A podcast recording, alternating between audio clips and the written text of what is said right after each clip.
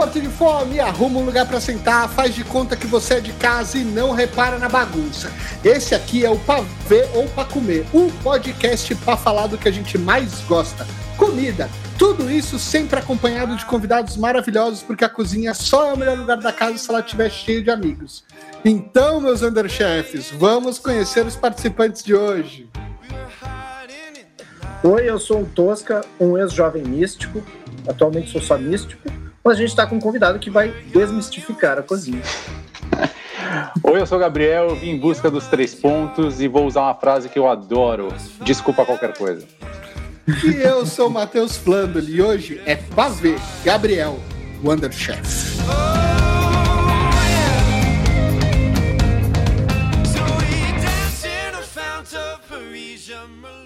É pra ver ou pra comer? Gabriel Gustavo Daniel, um homem com três nomes, cursou publicidade e propaganda na SPM, mas a paixão estava mesmo na cozinha. Foi para a Espanha e se formou em gastronomia, mas antes disso virar uma realidade, teve muito tempo de balcão no mercado municipal e também referências da família que tem uma, um passado na zona cere, um passado na zona cerealista. De todas essas referências vividas e com o seu talento, hoje Gabriel é apresentador do Underchef, canal que existe há quase cinco anos, levando conhecimento e técnicas aprendidas para uma audiência em casa e além de ser o responsável de produtos da BR Spices, a empresa que leva temperos é, e hoje está presente em milhares de pontos de venda é, pelo Brasil. Gabriel, a audiência chamou e você atendeu. Muito obrigado por participar do programa, cara.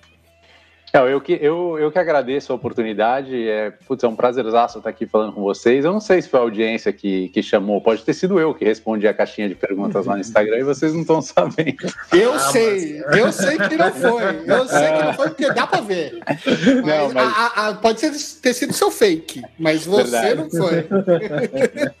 Obrigado, é um prazerzaço estar aqui, estar aqui com vocês. Eu, eu sabe que depois do convite eu mergulhei no, no, no Pavel para comer, vi muitos episódios e, e aí virei mais fã ainda do trabalho e, e, e, aí fica uma honra e um prazer maior ainda estar aqui falando com vocês hoje, porque realmente o trabalho é muito legal, os papos são muito bons, vi papos excelentes, alguns é, super marcantes, achei a história do, do Bruno aqui do Cansei de Ser Chefe muito legal, baita história, né? É, é. Coisas que às vezes a gente nem imagina vendo, é, acompanhando pelo YouTube. E, enfim, acho que é o papel do podcast também, né? Contar histórias e, e surpreender a gente. Acho que vocês fazem isso muito bem, então obrigado.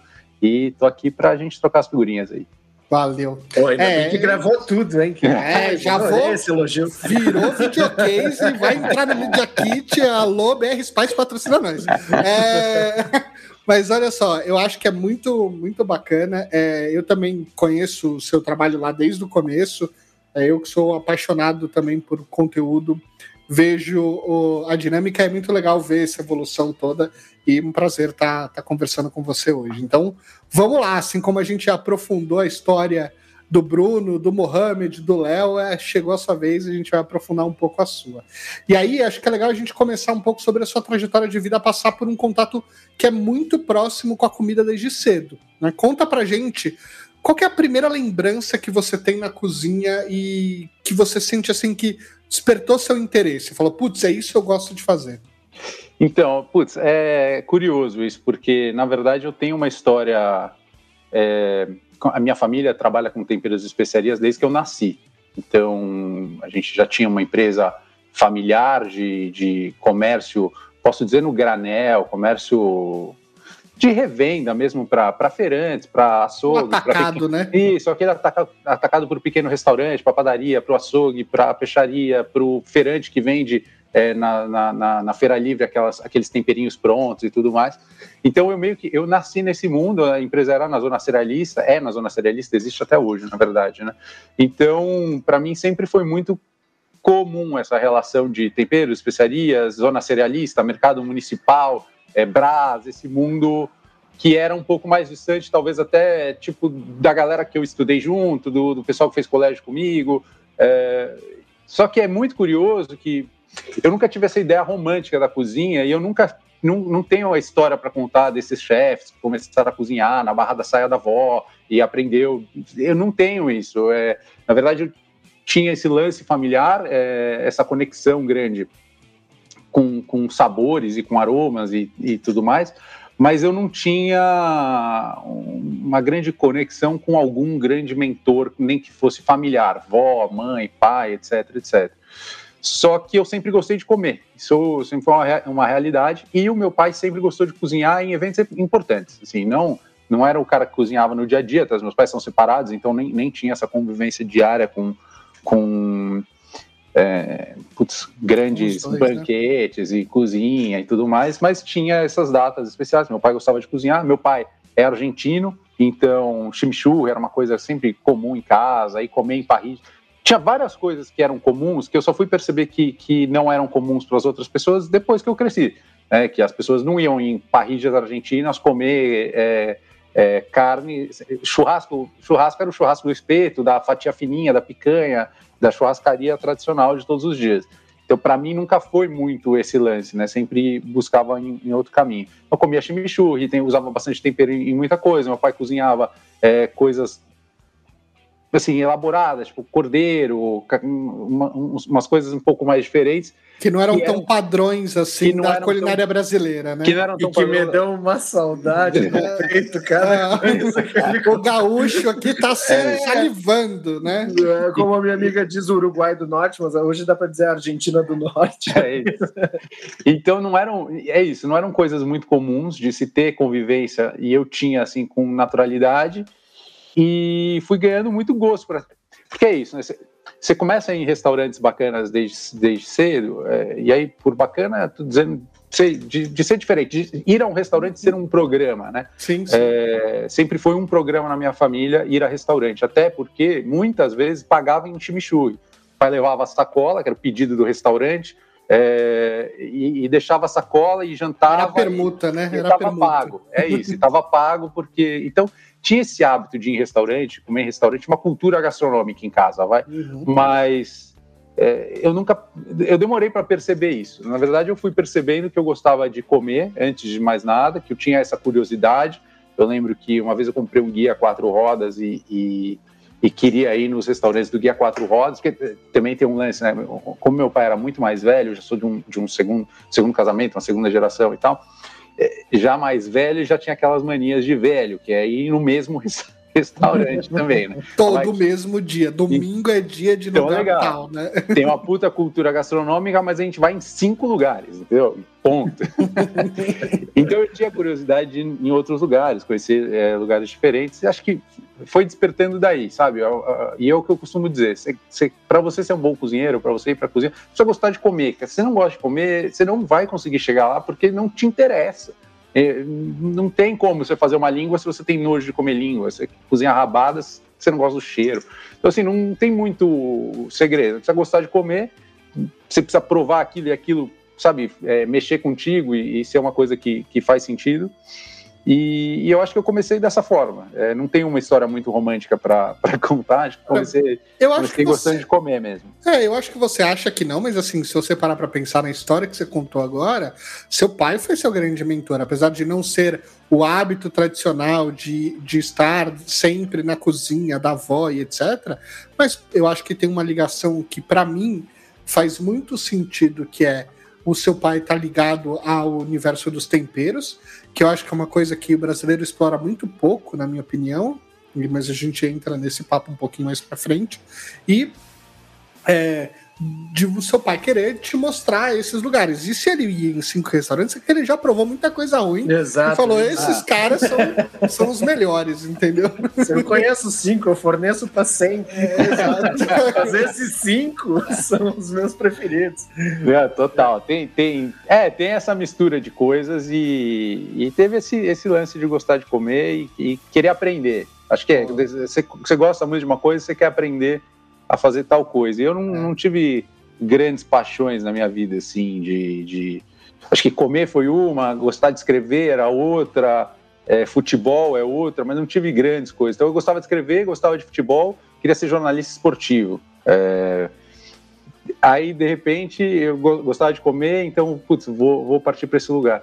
Na verdade, o que caiu de paraquedas aí no meio do caminho foi a publicidade. E, e aí, rapidamente, que eu, eu, eu, percebi que não era exatamente o que eu queria, porque é, é, a gente faz as coisas tão cedo, né? É, entra é. na faculdade, faz vestibular, decide carreira, tudo muito rápido e, e publicidade meio caiu assim. É, caiu assim para mim, sabe? Professor, ah, você gosta de falar, você é extrovertido, você gosta de escrever publicidade. Então, parecia uma coisa que fazia muito mais sentido do que jornalismo, de repente. E aí, depois, no meu primeiro estágio de publicidade, eu fiquei duas semanas numa agência.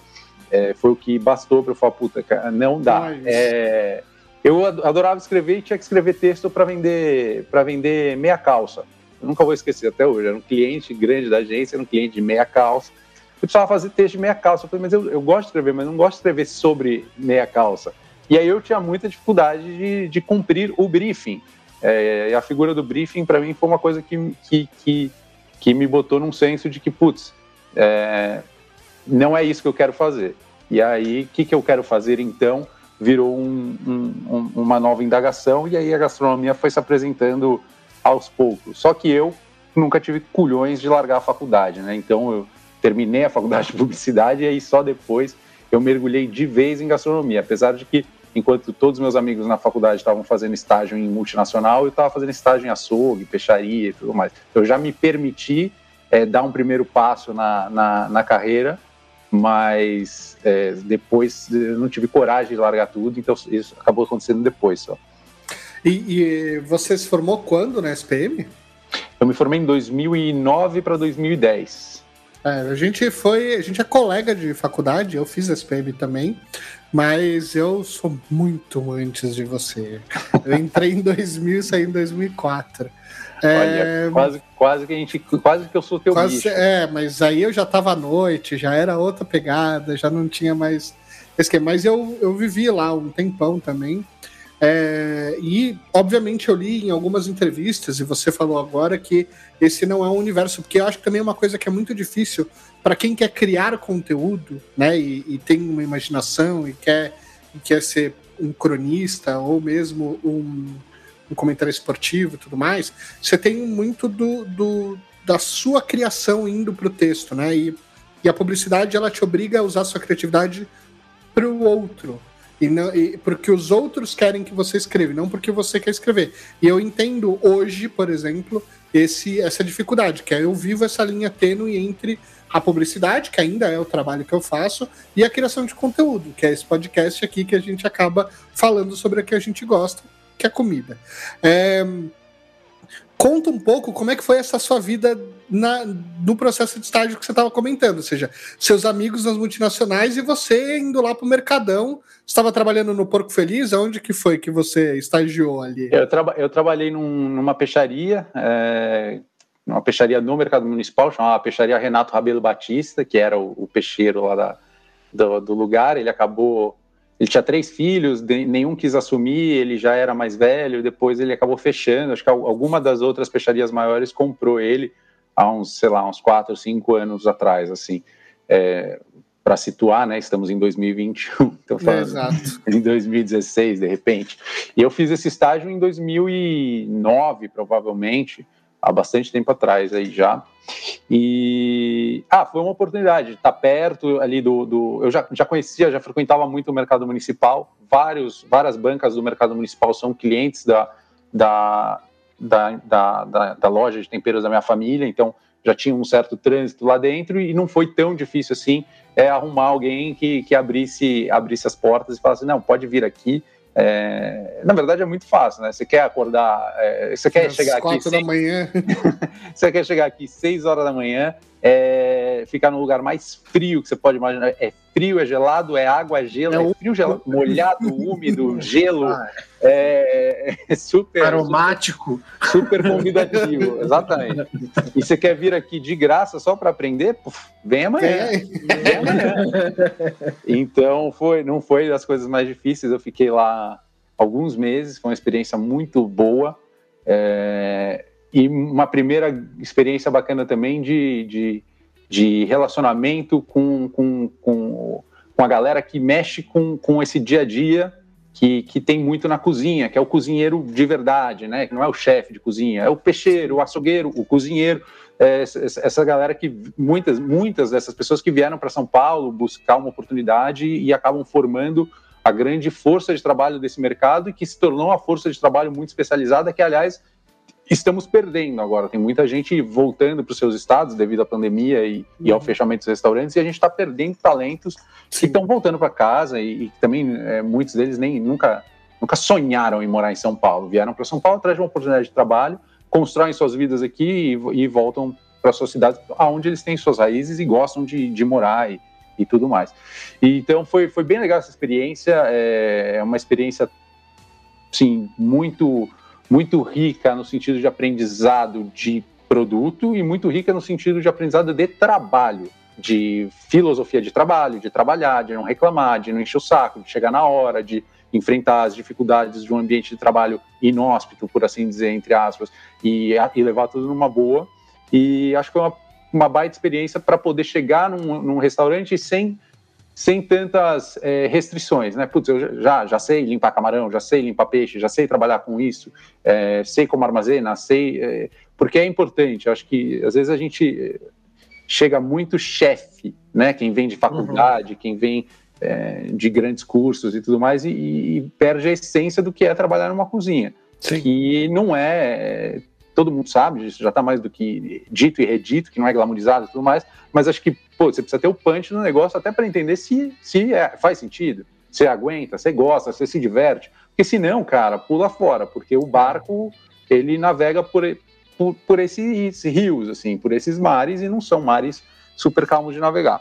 Sim. E aí depois eu acabei indo para um, um, um outro cliente da, da, da empresa da minha família, também, que era um açougue no Campo Belo, chama Três Américas, é um açougue, ele fica putz, exatamente atrás de onde caiu o avião da TAM, é uma loucura ali, quase que por uma quadra, assim, que não chega no, no açougue, uma loucura. Nossa, e, um, e um açougue super bacana, que era um, um açougue desses mais raiz, no sentido de que ainda recebe o quarto traseiro do boi, ainda desossa o boi no, no o quarto traseiro lá, então dá para você ver o cara tirando o patinho, tirando o colchão mole, coisas que muitas vezes hoje em dia os açougues já recebem tudo resfriado, porcionado e tudo mais, então se perde um pouco a oportunidade de ver o que é uma, uma desossa, uma faca de desossa, como que é o processo, o que é um quarto de boi, é, que às vezes né, você estuda na faculdade, você nem, nem consegue visualizar, né? O cara fala, ah, um quarto de boi, você não, você não entende, mas como assim um quarto de boi? Aí você vai entender que o boi tem duas picanhas, que, coisas que às vezes no livro você não está tão materializado. Né? Então foi muito legal essa experiência. Também fazia muitas coisas meio pré-temperadas, pré-assadas. É, ele tinha esse esse lado de de rotisserie, de, né? de, rotisserie, de fazer um pré-preparo para para dona de casa, para ajudar, isso também é legal. Você aprende a temperar, aprende a trabalhar, aprende a pré-assar e, e começa a ter um pouco mais de, de recursos e para mim foi muito bom. Eu aprendi a fiar faca nesses lugares, aprendi a cumprir horário nesses lugares, aprendi a ter trânsito com, com a galera, a, a galera açougueira, cozinheira, da peixaria nesses lugares, para mim foi muito bom. Claro que também tinha uma escola boa de, de, de Brás, de, de zona cerealista e tal, que, que, não, que sempre te, te traz um pouco só vai é, adicionando, o, o, né? O pé, é, e te traz o pé pro chão, né? Você sabe o. De onde veio, é a, né? Como é que a banda toca, o que, que é o mundo real, tal, que às vezes eu acho que é, se perde um pouco, né? Alguns, alguns, algumas profissões são tão glamorizadas, ou algumas coisas são tão é, técnicas e, e, que às vezes você perde a noção do que, é economia real, o que, são as pessoas de verdade, o que, que compõe a força de trabalho. E aí eu vejo que tem muita gente tem dificuldade de transitar até com, com, com, com, com as pessoas, assim, não consegue, não, não entende que é, como que funciona. E, e então para mim foi uma super escola, acabei é, me dando super bem e, pra, e me preparou assim tecnicamente para poder começar na história de cozinha. E... É, acho que tem uma coisa que é legal que você fala, porque assim, quando a gente olha e a gente conversa com algumas pessoas, né? Então, a gente vê, por exemplo, a Roberta é, Sudbrack falando aqui pra gente que a gente precisa conversar mais com as batatas, e você tem chefes que estão olhando mais para a produção e para o produtor, é, o fato de você ter sido fornecedor do cozinheiro, né, fornecedor desses estabelecimentos, te dá meio que um pouco dessa ponte com com o fornecedor e esse olhar para o ingrediente para o alimento, que é uma coisa que você fala nas suas entrevistas em alguns vídeos do canal. Ou seja, é, você consegue fazer uma comida ruim com ingrediente bom, mas você não consegue fazer uma comida boa com ingrediente ruim.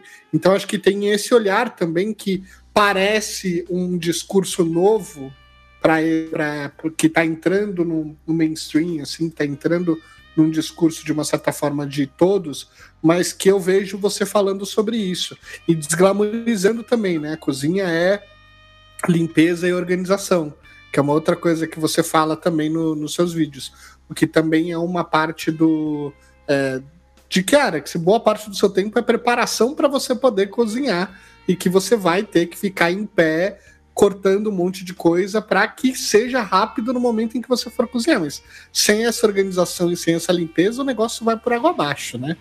É, e tem um lance. Limpeza e organização, para mim, são mantras e que me ajudaram depois até na, na parte industrial, fabril e nesse desenvolvimento da própria BR Spices. Mas é, tem um lance que é assim: todo mundo pode cozinhar bem.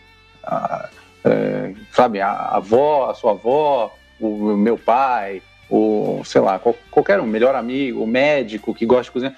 Todo mundo pode cozinhar bem, fazer comida gostosa. Isso não quer dizer que, que esteja apto a cozinhar profissionalmente, porque cozinhar profissionalmente é muito mais difícil do que só cozinhar bem. Cozinhar bem, é, às vezes, é desprovido até de técnica, e aquela, aquela, coisa fica gostosa, sabe lá Deus como, entendeu? Você experimenta e é gostoso. E com qualquer até tempo do mundo, né? E o cara pode técnica... fazer por tanto tempo que tranquilo. Exato. Ele tá cozinhando para ele e para os amigos ali. Às vezes você fala, putz, mas a técnica tá errada, tal. Tá é, já aconteceu diversas vezes, assim, de, de eu ver e falar assim, mas técnica não, tá errado. O, o, jeito de fazer tá errado, coisa tá errado. O produto, aí você vai comer o prato, tá gostoso, entendeu? E, e aí você Pitágoras, né? Tipo, ordem dos fatores, não, quero o produto. É isso. Então, assim, pô, é, não, a questão não é cozinhar bem, né? Acho que cozinhar bem é. Para quem quer ser chefe de cozinha ou trabalhar em restaurante é, ou empreender no meio, cozinhar bem é o mínimo. Assim, se a comida não for boa e você não cozinhar bem, é muito difícil de você conseguir ter sucesso nesse meio. Esse meio, ele, ele, ele além de outros fatores e, e tudo mais, mas assim, comida boa e serviço bom são fundamentais. Muito difícil você conseguir prosperar com uma comida é, verdade, sabidamente ruim. Aí você vai ter o que é bom para um, não é bom para o outro, mas assim, é uma comida que, que as pessoas comem e falam, putz, não, não é bom, não é bom mesmo, não tem muito jeito. Então você não recupera. Agora, sem limpeza e organização, você não consegue fazer um fluxo de, de trabalho de uma cadeia produtiva que é trabalhar numa cozinha. É uma. E, e outra, se você não tiver, você é, é um galho na engrenagem e quebra a, a, o carro inteiro. Porque às vezes é, é um cozinheiro atrás a cozinha inteira, a cozinha inteira se perde e a cozinha inteira não consegue mais voltar. Então é muito, é muito complexo. Então, se, o, o, parâmetro do negócio é muito mais uma lógica, talvez até militar, de funcionamento, de padronização, de execução, de. Uh, é isso, de você ter um, um, controle dos processos imediatos, lidando com pressão, sem deixar aquela coisa desmoronar, porque é muita pressão. É, afinal de contas, é isso, né? O pedido é de, de agora para daqui a cinco minutos. Não, não é amanhã, não é, é para agora. Tudo acontece Exato. agora na cozinha. Então é, é preciso ter essa disciplina e, e, eu acho que é importante ter essa disciplina em qualquer tipo de trabalho que você vá, você vá ter depois. O que eu acho que também a, a cozinha desenvolve é um super valor de quem trabalhou em, em cozinha conseguir ter essa, essa disciplina, esse senso de urgência, coisa que todo mundo fala hoje em dia em qualquer organização senso de urgência, senso de dono, é, que só tem a vontade de entregar se você liga para que o processo não, não estrague. Né? Senso de urgência, senso de dono, disciplina, organização, chegar cedo, sair tarde, toda essa coisa, dar 100%. Não toda é diferente coisa, de nenhum outro emprego, né? Toda essa coisa que todos, to, todo RH hoje busca e que todas as empresas hoje buscam, a cozinha, é, na cozinha é mandatório, não dá para render se não for dessa forma. É, mas é isso, cozinha, e a discussão não é quem cozinha melhor. Eu acho que nem pode passar por isso. Cozinhar bem é um, é um pré-requisito, é uma base, mas se não tiver limpeza, organização, senso profissional, a coisa não vai acontecer. É, é para ver ou para comer? Gabriel, e você teve uma série de experiências em restaurantes, tanto brasileiros quanto internacionais, né? E eu acho que é mais legal do que falar, oi, você que quer ir para uma cozinha profissional, é, acho que o trabalho, um pouco do trabalho que você já faz no Underchef, que é o contrário, ou seja, o que desses grandes restaurantes você de fato conseguir aplicar na cozinha normal da sua casa, ou seja, naquilo que você falou, bom, isso aqui no dia a dia, o ser humano médio consegue aplicar desta forma? Então, na verdade, o negócio do Underchef é meio curioso, porque eu, eu, eu não sou o, o típico cara que teria facilidade para ir trabalhar numa cozinha, porque eu, eu, eu sou desastrado, eu não sou um cara muito habilidoso manualmente, eu sempre tive dificuldade para saber. Tu devolveu minha esperança agora. Obrigado. Vamos, tem, tem, tem, saída, tem solução. Eu sempre tive, eu sempre tive dificuldade para desenhar, para escrever. Minha letra é a letra mais feia que tem. Eu não sei desenhar. Eu não, eu não, eu não tenho essas habilidades manuais. Eu não consigo. Cara, eu, eu, eu mal e mal troco uma lâmpada. Cara. É, eu não aqui, aqui em casa quem, quem quem pega o martelo, prega quadro, minha esposa. Eu, não, eu não, não consigo, não é? Não é nem que eu. É um negócio que é, é, é, maior do que eu. E às vezes que eu faço, ela fala: tá péssimo, tá torto, tá ruim, não é assim. E, e eu não uma tenho, dose de esperança aí, ó. Eu não tenho essas paradas. eu sou o anti-Rodrigo Wilber, tirando a parte da. tirando a parte da aparência, do físico, que a gente é muito parecido, ah. em todo o resto. É, então, é o que eu digo. É a mesma coisa, o mesmo sentimento resto, que eu tenho. É, em todo o resto a gente é muito diferente. Mas, é, então, para mim, muitos desses processos sempre foram, cara, ou não, ou muito difíceis, ou eu sempre fui com muito cagaço de aprender. Putz, é, desossar um frango, é, limpar um, um, filé mignon, ainda mais quando eu sabia que aquela, aquele negócio era valendo. Eu estava num açougue, eu estava numa peixaria. Como é que eu vou estragar errar, um robalo? Né? Exato. Ah, como é que eu vou estragar um robalo aqui? Que que eu, e, se eu, e se eu ferrar esse camarão que a cliente pediu? O que, que, eu faço? Né? Como é que eu vou. Putz, deixa, é, mas a, a, é, como é que fala? Talhar um, um nervo de um filé mignon que a cliente acabou de pedir e eu vou fazer que cara, o que eu vou falar para o dono do açougue? Então, para mim, sempre, sempre, tive medo desse negócio, porque eu nunca fui bom nesses processos manuais e tudo mais. E eu resolvi realmente, tipo, prestar muita atenção no que eu fazia e prestar muita atenção em como os caras ensinavam. Porque muitas vezes, o, o mesmo o professor na faculdade e tudo mais, tem dificuldade de explicar o, o, o, truque, o truque, aquele, aquela virada de chave, aquele, é, aquele pulinho do gato. Parece que uhum. nunca eu conseguia que o cara me falasse. Eu comecei a olhar, olhar, olhar, olhar e começar a entender onde que estavam os pulos do gato e comecei a fazer as minhas lógicas. Ah, não, se eu fizer assim, vai dar certo porque eu vou ter aquele outro resultado que eu queria, vai ficar igual. Então, em cima disso, é, e gostando de comer, eu sempre assisti muito desses programas de televisão e tudo mais, e eu comecei a ver que, cara, era comum do mercado, ninguém explicava os pulos do gato.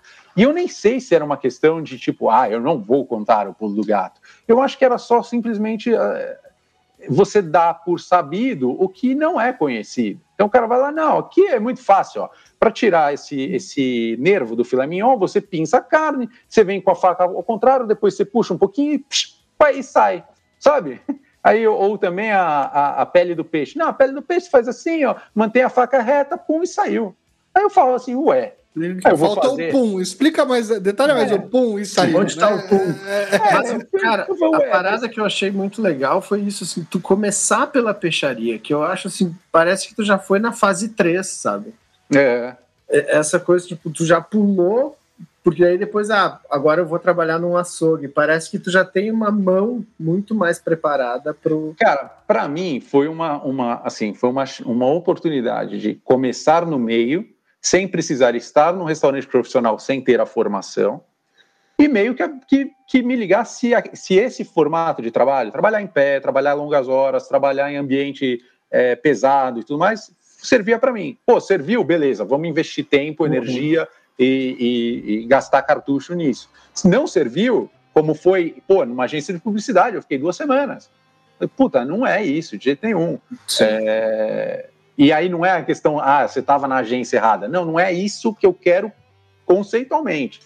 E aí, conceitualmente, a coisa funcionou funcionou pra caramba, assim, tipo, se você lê o livro do Anthony Bourdain, que eu sempre falo pra galera, pô, lê o livro do Anthony Bourdain, o Cozinha Confidencial, que ele conta exatamente isso, que ele, o tesão dele em começar a cozinhar foi no primeiro restaurante que ele, meu, pegou na mão de um cara e a mão do cara era totalmente calejada, de tanta queimada. É, então, assim, para ele, o, já era, o lúdico já estava ali, entendeu? Uhum. Já era legal. Esse lance meio, meio fora da lei, entendeu? De Sim, é um, ambiente, um ambiente meio diferente, um ambiente onde o, o, Informal o, o outlaw é bem aceito, né? Essa coisa do, é, essa coisa do fora da lei tá, tá, tá em casa, que, que nem é meu perfil, mas era um ambiente que eu falava, pô, que legal aqui, entendeu? Cada um pode ser cada um, é um ambiente totalmente diferente e que eu gostei bastante. Então, para mim, assim, é clica ou não clica. Então, é, se, se é possível, eu nem sei como que está hoje em dia questão de estágio, de faculdade, tudo mais que mudou muito depois da lei do estágio, um monte de coisa que aconteceu depois já de toda essa história que eu tô falando, que isso é 2009, 2010. É, eu não sei, sinceramente, como está hoje, mas se dá para estagiar, cara, bate na porta, vai estagiar, não foi para você por um mês, não faça a faculdade, que vai ser uma fortuna e não vai dar certo. E, e então, assim, puta, trabalha um pouco na área, porque é um, é, é, é um ambiente 8 ou 80. Ou você vai amar ou você vai odiar, não tem muito é, não tem muita perfumaria envolvida. É um ambiente simples, fácil de entender e complicado de trabalhar. É fácil de entender como funciona, mas é complicado de estar tá lá. Então, se não é para você, você vai descobrir rápido. E eu acho que é, um bom, é uma boa maneira aí das pessoas é, decidirem o que vão fazer da vida. Mas só voltando na história lá do, do, do peixe, da, da tirar a pele, eu via que toda vez que eu tentava uma coisa, só só fazendo o que tinham dito que era para ser feito, eu não, não dava certo, não, não ficava igual, eu não conseguia. E, e eu fui desenvolvendo, por observação, essas, essas, essas formas de. Putz, entendi que é, aqui é o pulo do gato, então é assim. E eu fui aprendendo na tentativa e erro como que, como que alguns processos manuais, principalmente, ocorriam, como algumas técnicas eram de fato desenvolvidas, e falei, pô, é isso que precisa ter no, no, no, no num canal, né? Se a gente está se prestando a, a ensinar as pessoas a cozinhar, muito mais do que receita, é ensinar como cozinhar. Porque depois que o cara aprende um risoto, uma massa, mas se ele, ele sabe, faz o que ele, ele quiser, né? entendeu, né? ele faz o que ele quiser. E... Ele não vai é uma... copiar uma receita, que eu acho que é uma das coisas que eu acho que é, é muito legal. Assim, eu fui revisitar o primeiro vídeo que tá lá ainda aberto, acho que é quase Vai fazer cinco anos, né? Faz cinco foi, anos em setembro agora. É, que foi o do azeite, que você está fazendo o azeite. Isso. E eu acho que uma das coisas que é muito legal ali é que, por exemplo, hoje, né, quando você vai ver um vídeo, seja na internet, então agora a gente vai fazer aqui uma infusão, parará, parará, parará. Tá, mas o que, que é isso? É, né? O que que, o que, que você está fazendo? Bom, então ó, eu vou esquentar aqui entre 50 e 60 graus, qual que é a ideia? A ideia é passar esse a, o aroma dessas ervas para o azeite para você ficar. Só que a gente vai perder essas ervas, depois a gente vai tirar, vai substituir por outras, colocar na garrafa. Então tem um monte de coisa ali que, se você olhar para para teoria, assim, para o macro, né? Você obviamente pode é, fazer essa infusão de azeite com um monte de outras coisas, mas também você pode pegar esse mesmo conceito e infusionar um leite, infusionar uma água. Você pode fazer um monte de outras coisas que seguem o mesmo conceito, e que eu acho que isso é uma coisa que apareceu no Underchef como um conteúdo diferente no meio dos conteúdos que eu já consumia, sabe? Isso foi muito legal. Não, uma coisa que tem nesse, nesse vídeo aí, que até eu, nessa época eu morava com um brother meu, e, e nesse vídeo eu falo, eu falo alguma coisa da temperatura do azeite. Sim. E eu falo assim: para você saber a temperatura do azeite, você bota o dedo, a hora que tiver um pouco mais quente do que o seu dedo, o seu corpo está a 36 graus, vai estar tá uns 45, 50 graus, você tira o dedo, não sei o que. E meu brother falou assim: o que você vai fritar de dedo não tá escrito. É, aí eu falei: pô, não, cara, porque eu tô explicando para pôr em frio e tudo mais. Mas qual que era a pega desse negócio? Era que eu sei que as pessoas não têm termômetro em casa, Katsu. Se eu não, não tenho. Você não tinha funil lá, né? não tinha funil. Pô, se, eu não tenho, se eu não tenho, e, e, e, eu não tenho, como é que. As pessoas não têm termômetro. E, e por aí eu fui, fui, fui, indo nessas coisas. É isso. É, é, é em, em várias coisas e técnicas e coisas e afins que eu tenho certeza que em muitos momentos dava-se por sabido, Eu falei, não, mas não é sabido, gente, porque eu, eu já tentei aprender, sabe? É, eu já andei nesse caminho e, e, eu sei que não é sabido. Você fala em fusionar, a pessoa não sabe o que é. Você fala confitar, ela não sabe o que é e não tem que saber, porque é, são processos técnicos. É, putz, a mesma coisa do, do, do no, no, vídeo do Picles, que as pessoas, as pessoas por, por, associação óbvia do que elas comem, acham que picles é o é que nem bacalhau, acham que bacalhau é o peixe, que picles é o pepino. E aí você fala, não, é um processo, dá para fazer picles de qualquer coisa e tal. E aí, de repente, as pessoas, nossa, eu nunca tinha pensado nisso. Não tinha, porque ninguém nunca explicou. Porque, e eu não sei se, eu não entendo ainda a, qual que é a pega de nunca ter explicado, mas eu acho que é um pouco o lance de, de dar por óbvio, ou de não, não saber explicar, ou de dar pelo, pelo óbvio, ou, ou de não querer explicar. Mas para mim sempre foi esse lance de, cara, para mim foi tão difícil, e não é difícil, porque depois você aprende, você fala assim, pô, é fácil cozinhar. É fácil fazer comida boa, é fácil aprender uma técnica, não é um bicho de sete cabeças. Então, assim, pô, vamos colocar isso para jogo, sabe? Não tem porquê é, ficar, ficar fazendo da cozinha uma coisa inacessível quando ela é muito acessível. Eu sempre falo assim, botar na cozinha num pedestal e a gente precisa trazer ela para baixo, porque a cozinha é parte da cultura é, do dia a dia, é parte de, de, de, do, pô, de cozinhar, de manter um hábito mais saudável, de É um hábito milenar que fez a gente chegar até aqui, de uma certa forma, né? Exatamente. Então, assim, tem um monte de coisa aí que não, não tinha glamour. A gente, né, a cozinha francesa botou esse glamour, os restaurantes botaram glamour, mas na verdade isso é uma técnica de sobrevivência básica e que hoje, graças ao conforto e evolução, a gente tem quem faça pela gente, mas no fundo, no fundo, todo mundo tinha que saber fazer o seu próprio como uma forma de sobrevivência. Senão, amigo, você ia morrer de fome. É, e é, é mais, é mais econômico, é, é mais saudável. Logo, né? Do tipo, tem que que nem todo mundo aprender a ler. É, eu, acho, eu, acho que a Rita Lobo, eu acho que a Rita Lobo faz um super trabalho. Eu é acho isso. que às vezes até pouco valorizado nesse meio mais chefe de ser, uhum. mas é um uhum. puta trabalho, é uma puta visão, valoriza os produtos de verdade. Eu acho, acho muito, muito legal. Acho um trabalho nota mil. É. Assim, assisto. É. Se eu encontro no GNT, eu assisto. É, e isso que eu acho que é muito legal, porque eu ia falar exatamente dela. A, a Rita Lobo, ela faz esse trabalho que ela também explica super bem e ela vai trazendo você. Mas se você olhar os cortes, aquilo que a gente está olhando para o YouTube, a gente vê muito, olha, eu quero fazer esta receita, eu consigo ir lá e copiar esta receita. Eu, eu tento fazer uma comparação muito grande quando, quando tocar violão que é quando você pega uma revistinha e você sabe quais são os acordes, tem o nomezinho lá dos acordes, e você consegue replicar uma música. Até daí, daí você entender o conceito e você poder criar a sua própria música, ou você poder criar a sua própria comida, tem um passo, que eu acho que é exatamente onde você encaixa, porque vídeo de conteúdo de receita é o que mais tem no YouTube. E óbvio, cada um com a sua peculiaridade, cada um com o seu trabalho, que eu acho que é que é incrível. Tem um monte de, de criadores de conteúdo que são muito, muito legais e cada um do seu jeito.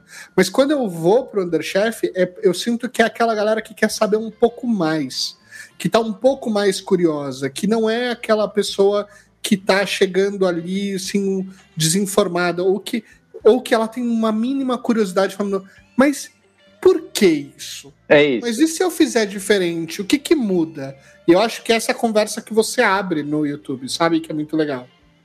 É, eu tive um, eu tive um, um professor que era um chefe de cozinha também, e ele me falou isso, Gabriel, se, se, você não entender o porquê das coisas, só vai ser replicador de receita. Toda vez que eu te falar por que esse processo acontece, você vai saber por que esse processo acontece. E aí todos os outros 999 mil processos, você não vai saber porque você não buscou entender o, o porquê das coisas. Você fica me perguntando uma, uma a uma. Então, vai, vai estudar por que, que as coisas acontecem. Até comprei um livro, está por aqui, que é um, é um, livro do Harold McGee, que chama. Eu tenho em, em, em espanhol, que chama Cocina alguma coisa. Mas, é, é, na verdade, assim, o Harold McGee é um, é um químico aí que, que escreve sobre reações químicas na cozinha e, pô, isso te ajuda a entender muita coisa. Você ajuda a te entender por que, que, por que, que existe a caramelização da carne, por que, que o, o alimento des, desidrata, né, perde água. E, e aí, quando você fala assim, nossa, é verdade, ele está perdendo água, é só isso que está acontecendo, você fala, nossa, é isso. Por isso que quando eu jogo sal na cebola, ela sua. Porque ela está por osmose desidratando. Que, e aí você fala, caramba, olha que legal. Então a cebola tem açúcar dentro. Quer dizer, então, que quando eu vou fazer uma cebola caramelizada, eu não preciso pôr açúcar, ela tem o açúcar dentro. Então, aí você começa, e aí que você vê é, o, o, pô, que, que são as coisas. da coisa. Né? E, é, e, é, e às vezes é só pensar na, na coisa mesmo. Qual que é o alimento, qual que é a estrutura, o que, que acontece. O vídeo do que eu ensino lá do ovo mexido, que é um dos primeiros vídeos a estourar do canal, é muito isso. Assim, por que, por que, que a gente vai bater bastante o ovo antes? Putz, porque a clara e a gema, elas cozinham em temperaturas diferentes. Então, se a gente não homogeneizar bem isso e tudo mais, a clara vai cozinhar e vai separar, e ao mesmo tempo, por que, que a gente vai fazer em temperatura baixa? Justamente por isso. Porque a clara vai cozinhar antes, a gema, a gema vai cozinhar é, antes, a clara depois, e a gente vai separar e a gente vai ter um ovo mexido, que é aquele ovo mexido branco-amarelo.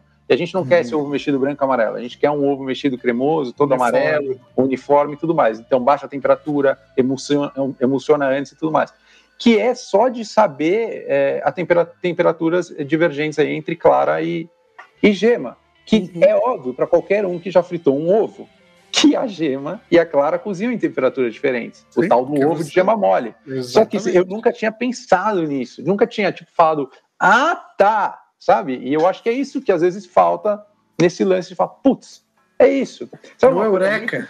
Muito, sabe uma coisa muito maluca que eu nunca tinha pensado e uma vez me explicaram, eu falei, puta, é isso.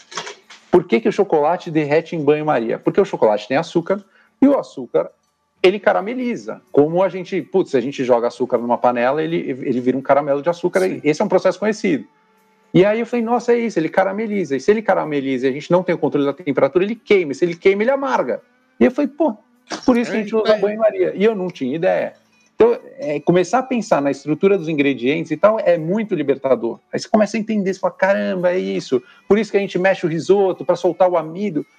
É, é, é, essa coisa. E aí que eu também me liguei e falei assim, nossa, mas é isso que as pessoas precisam saber. Porque na receita que o cara fala assim, não pare de mexer o risoto, o cara não para de mexer o é. risoto. Tipo, meu, se tocar o interfone, vai tocar aquele interfone até. Grita para alguém atender. Isso aí. Não, porque ele não pode parar de mexer o risoto. É Pô, história é essa, entendeu? É, exato, e aí, é, é, é, é, aí foi, foi daí que veio essa ideia de, pô, a gente dá para transformar a gastronomia nesse aspecto. Claro que tudo isso vem com um super ônus, né? Que é, a gente está falando com nicho, a gente não é um canal de massa, é difícil de você conseguir é, agregar gente para esse tipo de conteúdo então a gente nunca vai ter um, um, canal de zilhões de seguidores. E também, e também isso uma hora meio que se esgota, assim porque é isso. Eu, eu, eu, tenho no canal, por exemplo. As técnicas são finitas, né? Não, eu acho que eu tenho três receitas de risoto. Mas na primeira receita já deu para aprender tudo de risoto. Uhum. Entendeu? Não, vamos lá, vamos exercer a, a, criatividade e tudo mais, porque as pessoas também pedem isso. Mas no lance da técnica, meio que já estava cumprido, entendeu? Mas é claro que, pô, tem gente nova no canal, tem é, gente que viu um aquele vídeo, blá, blá, blá, tem, tem toda essa, essa história. Sim. Mas é um, é, é um desafio, é um jeito diferente de fazer, de fazer vídeo no YouTube, assim. Sim. Agora, dando um passo atrás, para antes de a gente chegar em Underchef, assim como milhares de empreendedores, você também foi criando a sua empresa paralelamente ao seu trabalho regular. Né? Conta como é que a BR Spice surgiu. É, isso foi uma, uma forma de dar um passo além do trabalho que você fazia na zona cerealista seu, quer dizer, seu pai fazia ali na zona cerealista. Como é que como é que surgiu a ideia da BR Spices? Putz, na verdade a história a história é longa assim, mas é, eu vou tentar contar contar porque ela desemboca num num negócio que faz sentido. Mas meu pai era aquele cara que sempre quis que os filhos empreendessem, é, não fossem trabalhar para os outros. Ele falava assim: não desperdice os seus melhores anos trabalhando para os outros.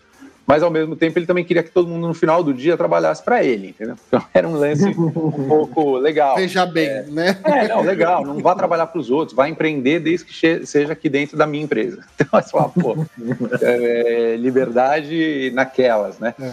E, e eu lembro que em 2009 não, 2008 eu ainda estava eu tava na SPM ainda no, no período de, bom, para quem não sabe, a SPM ela tem dois períodos, né? A faculdade de publicidade, ela tem um período matinal, você estuda de manhã e os dois primeiros noite. anos é de manhã e os dois últimos são Isso. à noite. Isso. E aí no, no à noite que a galera vai, a, o pessoal estagia, faz estágio, trabalha de, de manhã e, e vai para a faculdade à noite. Eu ainda estava na SPM de manhã, acho que 2008 ou 2007 Foi isso. E eu ia à tarde para a empresa do meu pai. Meu irmão também estava trabalhando lá na empresa do meu pai. Meu irmão é um pouco mais velho do que eu.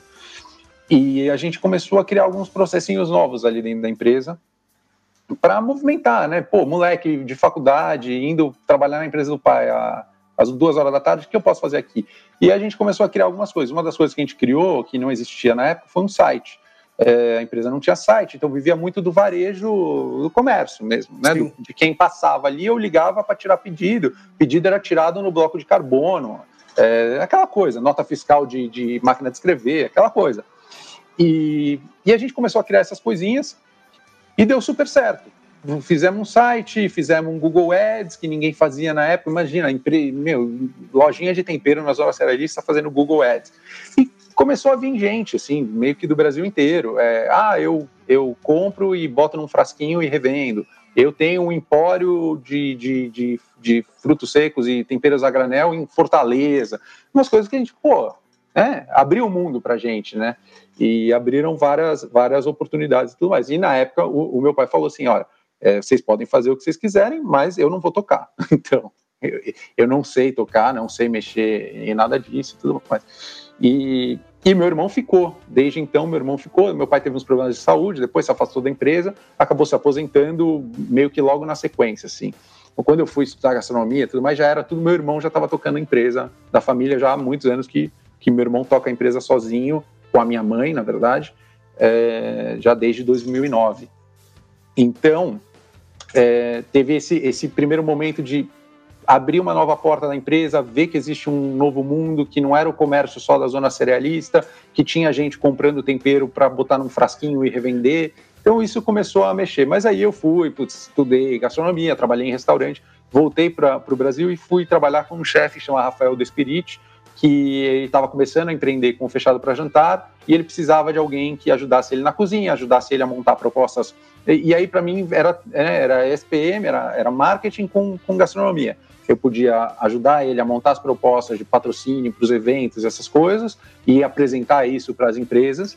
E eu também podia ajudar a montar menu, montar cardápio, executar, montar equipe, fazer os, os eventos que pois, eram super complicados de fazer, porque a gente fazia eventos gastronômicos em lugares que não eram restaurantes. Então, estrutura zero. Era cozinhar em cooktop. Aliás, o canal começou cozinhando Exato. em fogareiro, fogareiro, de camping, porque eu já cozinhava em fogareiro de camping há muito tempo por conta do fechado para jantar, que não tinha estrutura de cozinha nenhuma. A gente fazia evento, menu degustação para 60 pessoas, com 6, 7 etapas, cara, com um palito de dente e uma caixinha de fósforo, basicamente, era tudo tudo preparo e ir para lá para aquecer ir lá e fazer e, o negócio acontecer. E tocar o pau, porque é, realmente eram lugares que não tinham a estrutura para. E isso era o legal do evento. Era, sei lá, no teatro oficina e tá rolando um jantar no, no na sala de baixo, entendeu? É, você ir pro. A gente fez um evento no, no Morro do Vidigal na, num, num, hotel que ia inaugurar, né? Depois virou lá um, um hostel que chama Mirante do Arvrão. Nem existia o Mirante do Arvrão ainda. Era, um, era, um, era tipo uma construção, uma obra. E a gente fez lá na obra, em cima do, do, do, do Vidigal. Fizemos numa estação de trem abandonada em Goiânia. Então, umas coisas que, que, que não existia na época. E foi super legal. Baita experiência de empreender, baita experiência de, de aprender, de viajar, de conhecer gente, de sentar com um monte de marca. É, fizemos projetos para grandes marcas mesmo. Um dos projetos que a gente fez foi para Blue Label, é, uma super marca da Diageo. E, e nisso eu, eu comecei a ver, cara, como na verdade, esse projeto da Blue Label para mim foi, foi abriu bastante os olhos assim, porque a gente foi fazer um evento que era um chamava Blue Sessions. Era, era, a gente construía um evento em cima de Blue Label e ia fazer seis jantares em cima do que a gente tinha definido de conceito para a marca Blue Label. E então desenho de, de cenografia, desenho de menu, é, vídeo que passava um puta vídeo, as pessoas colocavam fone, a degustação com fone de ouvido que tinha os barulhos da Escócia e era toda uma brisa. Mas o que, o que me marcou era assim o poder de uma marca. Então a gente foi na Diageo, a gente subiu lá no último andar do, do, do do escritório deles, um puta bar, vem um cara, explica como que degusta o produto, e é, é tem um mundo encantado das grandes marcas, né? E eu falei, pô, meu, sabe, trazendo isso um pouco para a minha realidade é, do Brás, da zona cerealista, a Rua Santa Rosa e tal. A gente vende tempero a granel para um monte de gente. Algumas dessas pessoas botam num frasquinho e tal, fazem uma marca e botam no supermercado. Pô, se existe assim uma, uma possibilidade tão forte de construir uma marca que seja tão grande, que tanta gente viva e, e construa a história dessa marca, por que não? Né? que no final das contas, o uísque é o uísque e tal, e, e, alguém foi lá e construiu um negócio que é uma história, é um encanto, é muito mais do que uma marca de uísque, é Blue Label. Então, assim, e pensando nisso, por que não, né? Uma coisa que fosse muito mais do que tempero, fosse, fosse uma marca de temperos, que, que conectasse com as pessoas, que tivesse uma história por trás e tudo mais.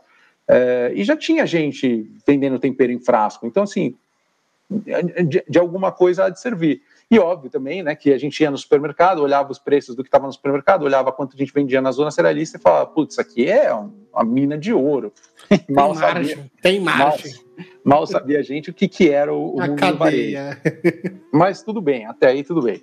É, então meio que surgiu daí, assim, uma pulga atrás da orelha de, pô, tem um negócio, tem produtos e tal, e, eu posso criar coisas novas e oferecer para um público é, soluções. Tipo um tempero para carne legal, um tempero para frango legal, um tempero para peixe. Então, assim, trazer uma lógica de cozinha que vá funcionar bem para as pessoas cozinharem em casa, que vai ajudar as pessoas a cozinhar mais, para co cozinharem melhor, e que, pô, tem um, tem um estofo, uma marca, que tem uma coisa que, pô... Seja que prático também, né? Porque eu acho que tem uma coisa que é muito legal, é que depois você aprende como fazer um bife, como é que você varia o bife do dia a dia, entendeu? E aí, cada vez que você Sim. muda os os temperos e os ingredientes que vão compor aquele bife, aquele pedaço de carne ele tem um sabor completamente diferente. Total. Eu, eu acho que assim, obviamente, eu tenho, eu tenho amigos que eu, também sou apaixonado por comida, mas tenho amigos que não são.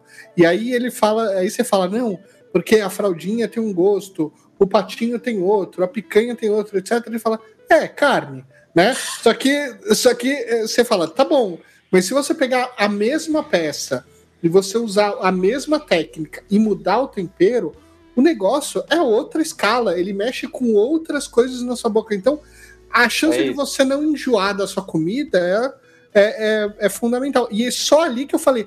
Por isso que os europeus brigaram tanto para ir para as Índias pegar não. essas coisas, mano, porque o negócio é muito fundamental para nossa evolução e para nossa sobrevivência. Pensar no nome, né? Especiarias. É, é especial, né? Já vem desse radical aí. Mas é isso. Um salve pra galera das caravelas. Mas podiam é. ter matado menos. Mas isso aí é outra coisa. Você sabe que tem uma. Eu contei já no Instagram algumas vezes uma história muito boa. Vocês sabem que a, a ilha de Manhattan foi trocada por noz moscada, né? Essa é uma das histórias mais malucas da, da história Conta. das especiarias, que é o seguinte: é, o, o, os holandeses eles estavam lá naquela época, eles, eles eram os, os dominadores da, da de Nova York, Nova York, que na verdade não chamava Nova York, chamava Nova Amsterdã, né? Então chamava Nova Amsterdã e depois os ingleses chegaram lá. Aliás, tem uma história muito maravilhosa sobre isso, que é que os, os pernambucanos que saíram é, aqui do Brasil e, e, fundaram a tal da cidade. Então, tem essa história maravilhosa, depois busquem. Os pernambucanos que fundaram Nova York. Não é tão difícil de achar. É história maravilhosa. Bom, enfim, e aí estavam lá os holandeses, eles eram donos da, da ilha, os ingleses chegaram lá e queriam é, a ilha, e os, os ingleses basicamente negociaram com os holandeses em troca de uma ilha na Indonésia? Acho que é na Indonésia, agora me perdi um pouco na história, mas acho que é na Indonésia que era a ilha, a maior ilha produtora de noz moscada, ou na época que tinha a maior abundância de noz moscada no mundo. E para os holandeses era um negócio que fazia super sentido, porque eu vou ficar nessa ilha aqui que não produz nada, não tem nada demais. E, então eles trocaram, eles trocaram a Nova Amsterdã, virou Nova York, e eles trocaram com os ingleses por uma ilha de noz moscada. É, Agora, vai, vai saber o que se, se valeu a pena ou não valeu a pena é, agora é fácil dizer, né? Aquele negócio, né? Agora, uhum. agora é fácil dizer, mas é isso, os holandeses fizeram essa. Os holandeses é, fizeram muita cagada, né? A verdade é essa. o país é ótimo, mas as, as, as, as, colônias todas não são bem desenvolvidas. Quer dizer não. que. Porque eu, eu, eu lembro na escola, na época da escola, que, que todo mundo ficava, ai, que pena que a gente foi colonizado pelos portugueses e tal. Mas no final, todos fizeram merda. Né? É, não tem opção boa, não tem opção não boa. Teve, não tinha opção boa no, no cardápio, não. É para ver ou para comer? Bom, muito bom. E, e, aí, então, você tá hoje, como é que tá a BR Spices hoje? Putz, a BR Spices é um, é um filho, né? É, aí teve esse lance, é, foi embrionário, uma ideia, vou começar a desenvolver, comecei a pensar, levei a ideia para o meu irmão, levei... Na época eu queria lançar dentro da, da, da empresa que já existia, né? ah, vamos só pegar alguns clientes e a gente vai mandando. E aí meu irmão foi bem sensato, ele falou na época, ele falou assim, cara, eu apoio a ideia, mas aqui não, sabe? Aqui já, já tem um negocinho que funciona, a gente já sabe como que é. Então, se for para fazer, eu, eu, apoio desde que seja um, um outro negócio.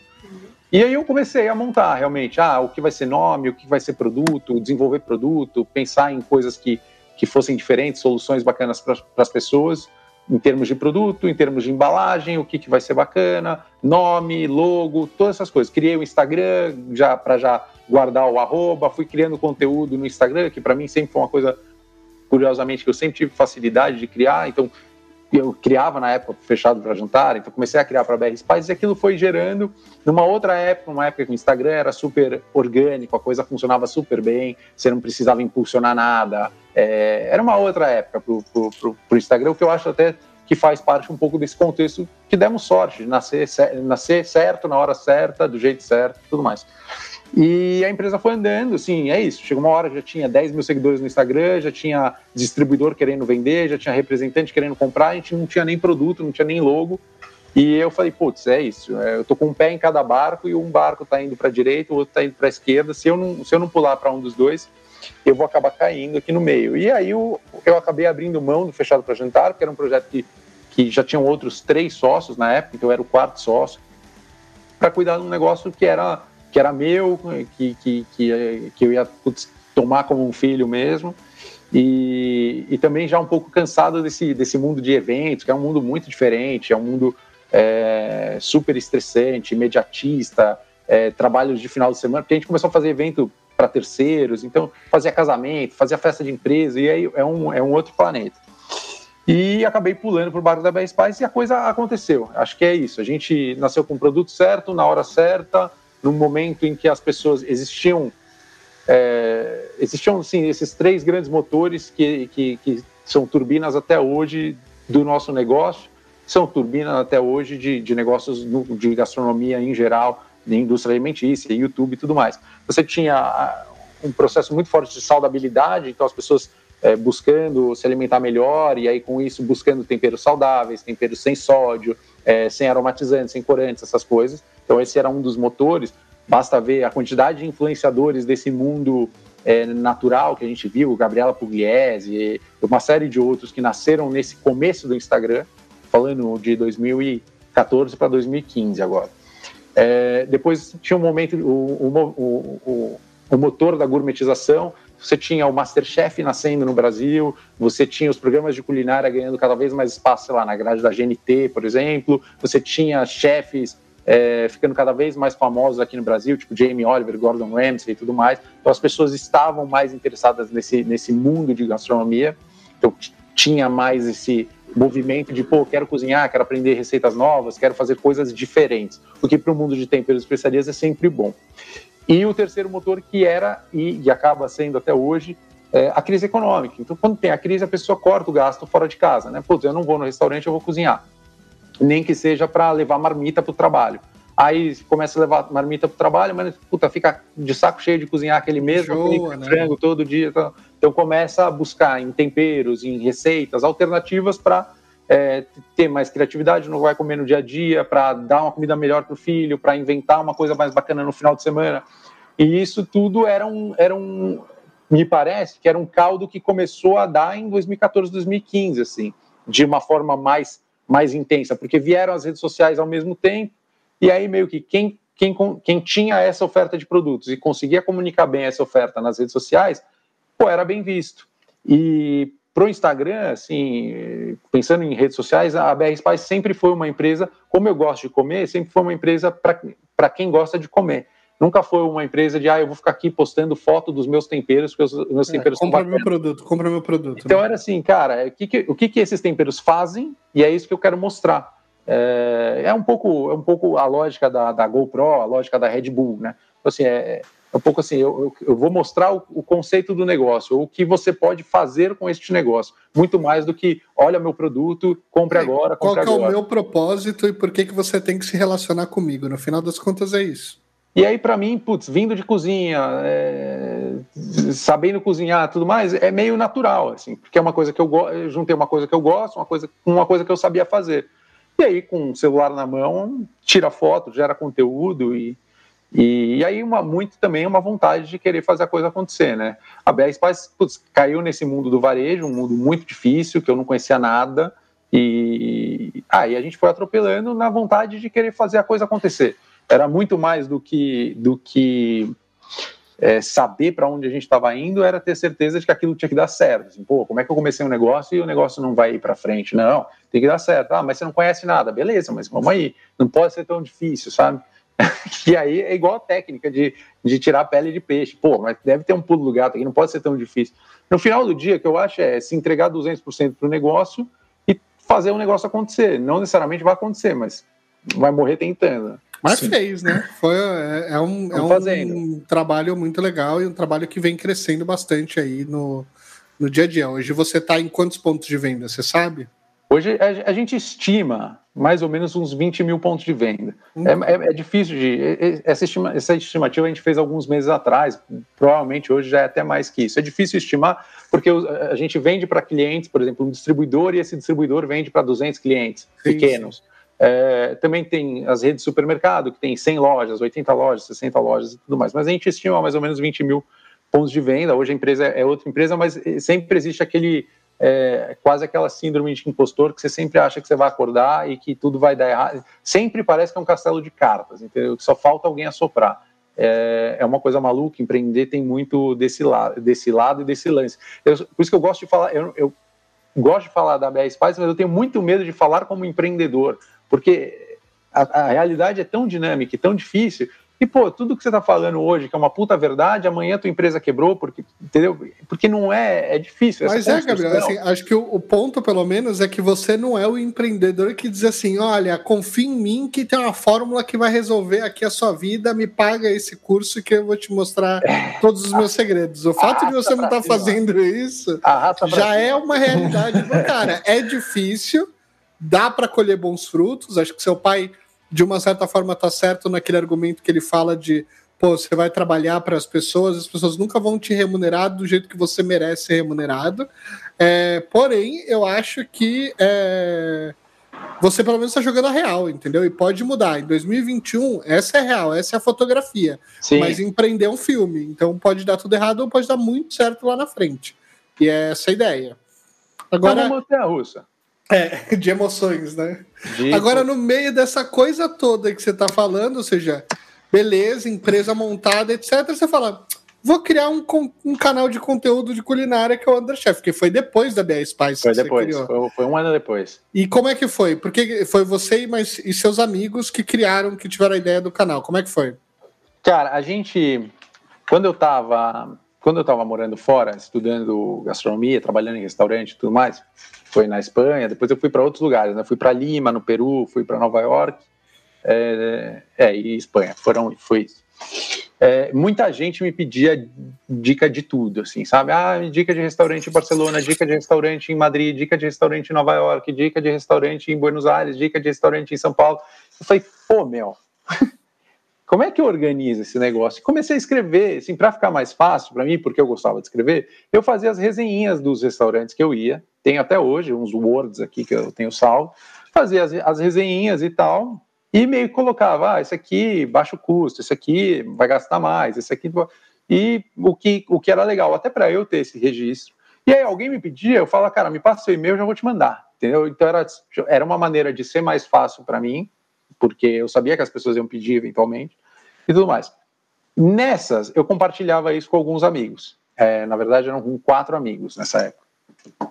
E a gente falou assim, pô, por que, que a gente não faz então um blog que chamava What the Food na época, que era o What the Fuck com food uhum. no final.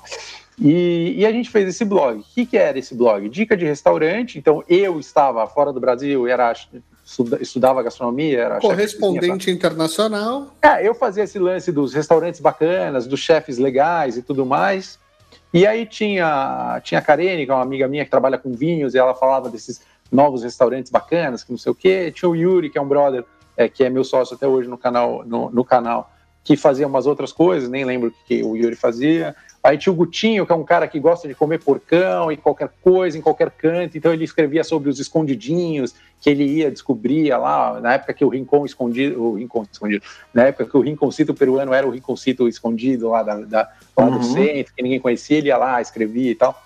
Então era um blog.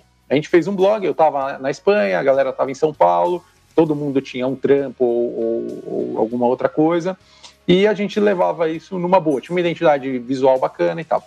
Teve um, umas férias que eu vim para o Brasil e a gente gravou uns vídeos. Gravou uns vídeos na casa da Karine, essa minha amiga, é, o Yuri, o, porque o Yuri ele, ele, estudou, ele estudou cinema, essas coisas em Buenos Aires e trabalhava na Globo. Então ele sempre teve essa facilidade de entender mundo de, de, de sei lá, comunicação, Fotografia, audiovisual, etc. E, tal. e a gente falou, pô, vamos gravar uns vídeos para a gente subir no blog, não no YouTube, no blog. Subi, fizemos vídeos, gravamos, subimos no blog, etc. E, cara, a coisa foi meio se arrastando até uma hora que a gente falou assim, pô, é, e aí, né? O que, que, a gente faz com esse negócio? Porque, meu, dá um trampo, tem que escrever resenha, você gasta, é, tinha que subir com alguma frequência, então você ficava cobrando brother, pô, e aí o texto e tal. Aí a gente chegou num consenso de que, ao ser paralelo para todo mundo, não era fundamental para ninguém a gente falou, ah, quer saber, cara, descontinua esse blog aí. E, e a gente desencanou. E ficou. Matamos o blog. Matamos o blog, sei lá, em 2013, por aí. E a coisa foi até que em 2016 é, o Yuri me procurou, ele estava na Globo ainda, e ele falou, cara, lembra o projeto da Food e tudo mais tal. Um dos sites que a gente se inspirava na época do What Food era o I Could Kill for a Dessert, que era um site também estava na mesma pegada da gente, assim, meio que no começo, essas paradas e tal, que era no final Paulo Cuenca e Dani Note. E a gente parou e os caras viraram o que viraram, né? Não dá para saber se os grandes motivos, se a gente teria chegado lá, se não teria, provavelmente não, mas a verdade é, quem acreditou no modelo, continuou é, produzindo conteúdo com consistência, frequência e qualidade, chegou lá, de alguma forma chegou lá porque desbravou, né? Era mato alto e gente, pô, produzindo coisa boa. Também sinto que lá atrás o YouTube era parecido com essa história do Instagram que eu contei. Mais orgânico, mais valorizando o bom conteúdo e etc. É, nesse aspecto, o, Yuri me chamou e falou assim: Cara, meu, lembra daquela galera? Olha a galera onde tá, é um puta business. E, meu, lá na Globo só se fala disso só se fala de que a internet é a próxima fronteira, que produção de conteúdo digital. Então era assim, ele, ele via no, no business dele, todo mundo que é televisão, era televisão, todo mundo preocupado com, com esse tal de YouTube, com esse tal de, de, de produção de conteúdo na internet. O cara, vamos fazer um negócio, sabe? Vamos, porque chance, tem, tem chance de sair dar certo. E a gente foi pensar em vários formatos. Eu já estava na BR Spice, já era difícil para mim, então já, putz, como que a gente vai fazer, que, que frequência, que formato até. E a gente chegou nesse formato de apresentador depois de, de, esgotar todos os outros formatos, porque eu tinha receio, até por ser dono de uma outra empresa, é, de botar minha cara à tapa. Um, porque é, de, de ter vindo do mundo de restaurantes e parecer que, sei lá, entendeu? Que eu queria dar uma de chefe, e dois, de pô, ter uma empresa e ficar botando minha cara a tapa num projeto que não era um projeto da BR Spice. Mas no final das contas, cara, depois que a gente viu vídeo de 30 segundos, vídeo de um minuto, vídeo com locução em off em cima do, do sei lá, só das mãos preparando. Depois que a gente viu tudo isso, gente falou, cara, nada disso explica de fato como que o cara cozinha. Sim, tinha essa, essa sensação de que depois de ver qualquer vídeo desses, o cara não ia conseguir fazer a, a tal da receita, ou pelo menos não ia conseguir entender o que ele estava fazendo com a receita, que era desde sempre o meu lance, já, em, já quando eu estava estudando cozinha e tudo mais, pô, é, preciso entender esse negócio, senão como é que eu vou replicar uma coisa que eu nunca entendi? E aí a gente apostou no modelo apresentador e tudo mais, que era um modelo mais simples de gravar, até de certa forma, e, e, que a gente achava que, putz, a gente ia conseguir trazer um diferencial, putz, explicar os processos, explicar o porquê das coisas e tudo mais. E aí nasceu dessa forma, assim, nasceu como existe uma oportunidade, existe um mercado que pede por, por criador de conteúdo, de conteúdo de qualidade, que é um mercado que vai crescer é, daqui em diante, isso olhando lá para trás em 2016. E a gente meio que sabe fazer esse negócio. A gente já fez no Oda Food, a gente já gravou, não é um, sabe, não era um bicho de sete cabeças para a gente, sei lá, pegar uma. O famoso dá para fazer. Dá para fazer, isso, dá para fazer. Dá para fazer, não vai ser super complexo. A gente grava duas receitas é, a gente era isso, gente, por muito tempo. Duas receitas toda segunda-feira. A frase que começa toda a criação de conteúdo, que é a mesma que eu e o Tosca fizemos, é: dá para fazer. Ah, dá para fazer. fazer, então vamos, vamos. E, e aí eu fui. Em outra época também, cara. Hoje em dia, se fosse hoje em dia, exatamente, com a BR Espaço cumprindo seis anos, eu não iria nem a pau. Então, porque... eu, ia te, eu ia te falar isso, que assim, cinco anos se passaram e criar conteúdo muda. Você falou do Instagram na época era tudo mato, no YouTube, né, era que é tudo mato. Como é que é criar conteúdo de culinária no Brasil hoje? Como tem sido essa experiência para você? Muito difícil. Muito difícil, assim, por, por, por alguns fatores, mas eu acho assim que o, o fator, fator mais duro para mim é a gente. É, é o lance da métrica, de ter visualização, de ter frequência. O mais duro, na verdade, é assim: o Underchef ele é um canal do YouTube. Ele não é um canal do Gabriel e nem um canal do Yuri. Ele é um canal do YouTube. O YouTube faz o que ele quiser com o meu com, com esse canal. E cara, essa é totalmente a lógica, não é a lógica inversa do que é empreender. Quando você vai empreender, você você constrói uma coisa para para você ou que é sua, que você domina as suas ações. É, então você você sabe para onde o barco está navegando. No YouTube, você não sabe para onde o vento está soprando. E aí toda é hora claro, né? você, tem que, é claro. você tem que, entendeu? É, subir a vela e ver para que, que banda que, que, que, o, que o vento está soprando. E o vento sopra. E o vento sopra ao Léo. Muitas vezes a gente não entende. É, eu estava até ouvindo aqui, curioso, estava ouvindo a, a, entrevista de vocês com o Léo Abreu. Ele fala, acho que é do começo de 2021, né? Sim. E ele fala, ah, putz, no, sei lá, do meio do ano passado, ou seja, de, do meio de 2020 para cá, que o negócio bombou. É, eu tenho até curiosidade de perguntar para ele, mas você sabe por quê? Entendeu? Porque é uma coisa assim, pô, legal, do cacete, que bombou, porque o canal é bom, porque as receitas são boas e tal. Mas sempre foi. E aí chega uma hora que do nada o negócio, uff. E aí do nada o negócio abaixa também. Do mesmo jeito que sobe, é. o negócio abaixa.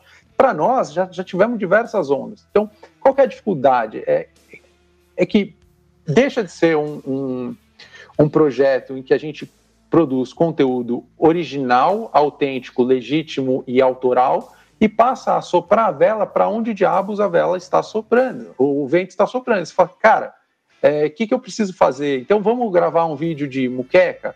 Mas, pô, se você for. Porque no final do dia, você vai ver isso em todos os canais. Todo mundo pega grandes bandeirões, grandes clássicos e solta. Só que, cara, a chance de eu gravar um vídeo que o Morrinde não gravou, que o Léo não gravou, que o Bruno não gravou, e que outros canais que, que são parecidos com. com... Tô falando desses porque esses são o que sim, a galera sim. normalmente relaciona o Underchef a. E que eu acho que tem a ver mesmo. Acho que é bem a mesma pegada e tudo mais. É, você vai ver, todo mundo já gravou. Eu acho pobre pro público, entendeu? Assim, pá, pô, grava aí um frango, um, sei lá, uma galinhada. Legal, gravo, super bacana. É a minha galinhada, não é a galinhada do Morrinde, nem do Léo, nem do, nem do, do Bruno. Mas, no final das contas, é, tá, o que eu quero dizer com isso é que está todo mundo tentando acertar o jackpot. Está todo mundo tentando a receita que está na busca da trends do momento. Que vai bombar e que vai dar aquele tiro de views. Então, no final das contas, eu acho que quem perde com isso é o público. Porque Sim. você, você fala assim, ah, eu não vou fazer um, sei lá, um tikka masala que eu, que eu fiz. Então, mas você começa a falar, pô, mais vale eu fazer um carbonara, mais vale eu fazer o carbonara V2 e o carbonara V3 e o carbonara V4, o carbonara invertido, carbonara com pene, o carbonara... porque é isso uma que venda e, né, então uma venda fazer, fazer de olho é, fechado. Então eu vou fazer, e aí o que acaba acontecendo é todo mundo vai fazer rabada galinhada, moqueca, é, bobó, é, e todo mundo vai fazer as mesmas receitas, porque está todo mundo tentando acertar o que, que a galera vai buscar mais ou o que, que o YouTube vai entregar mais. Porque o canal não é nosso, o canal do YouTube. Um, uma comparação boa para fazer é o seguinte: se você quiser mudar de operadora telefônica hoje, você pega teu número e, vai. e você vai para outro. Você pega teu número, tua agenda telefônica e vai para outra operadora. Uhum. Se eu quiser sair do YouTube e ir para qualquer outra plataforma, eu começo do zero. Eu não tenho os vídeos, eu, os vídeos eu tenho, mas eu não tenho os views, eu não tenho os comentários, eu não tenho os seguidores, eu não tenho absolutamente nada. É tudo. Tiram tua audiência, né? Então, Simplesmente. Então, é. assim, que, canal é esse que não é meu, entendeu? Então, é, é, é esse o lance que, que, que, pô, dá uma, dá uma certa bruxada, esse desafio de você pensar assim, meu, mas eu, eu não estou empreendendo de fato aqui, porque eu tenho pouco controle do que acontece no meu negócio. Se eu tenho muito pouco controle do que acontece no meu negócio, talvez eu não seja dono do meu negócio, talvez eu seja empregado numa, numa big tech aí, que, que, que não me remunera, contas... que não me remunera tão bem assim, né? Porque ah, não, ela põe não. tantos entraves na, no processo que é, o CPM não necessariamente paga as contas dessa produção não, de alta qualidade. Não paga, não paga a tua hora de trabalho, assim, não paga as contas. E, e aí você vai para o outro desafio, né? Que é assim, beleza, então se eu não ganho é, por view, eu preciso ganhar por propaganda, que para mim é muito complicado, porque pô, eu tenho uma marca, eu tenho uma empresa que eu represento, que eu preciso zelar por ela, então eu não posso me relacionar a marcas que não tem nada a ver com, com, com a, as premissas, os preceitos, os, os, uh, tudo, tudo que eu prego na BR Spices, né?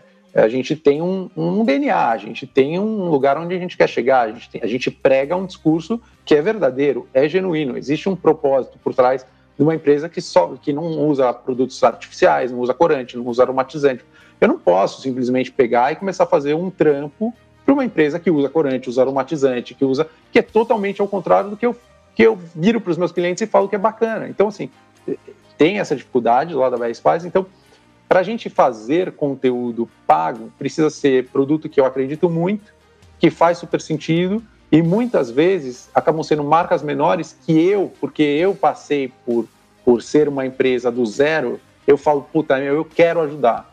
Sabe? Ah, o quanto custa o vídeo? Meu ah, papel o social, vídeo... de uma certa forma. Não, às assim, vezes, assim, ah, quanto custa um vídeo de vocês no YouTube? Puta, custa X. Ah, a gente tem 10% de X. Eu falo, cara, eu faço. O teu produto eu faço, cara. Faço porque é do caralho, vou fazer com gosto, porque uma empresa como a de vocês Acredito, ser conhecida. Né? É, não é possível também. É igual, é isso, é um produto tão bom que as pessoas não conhecem, vamos aí e tal. Então tem esse desafio. E ao mesmo tempo, ao ter esse desafio, a gente conseguiu construir uma, uma credibilidade. Assim, pô, não fala de qualquer coisa, quer dizer, você não, você não dobra o seu discurso para fa falar de qualquer produto, isso tem um valor, e o valor disso é a credibilidade.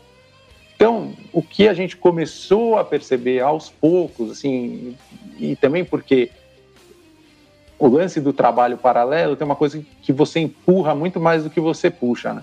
Você demora para você falar assim, não, vamos fazer uma reunião, vamos pensar. Você só vai, não, precisa fazer vídeo. Ah, porque tem, também tem isso. Você precisa ter frequência porque Sim. é uma das regras de ouro do YouTube.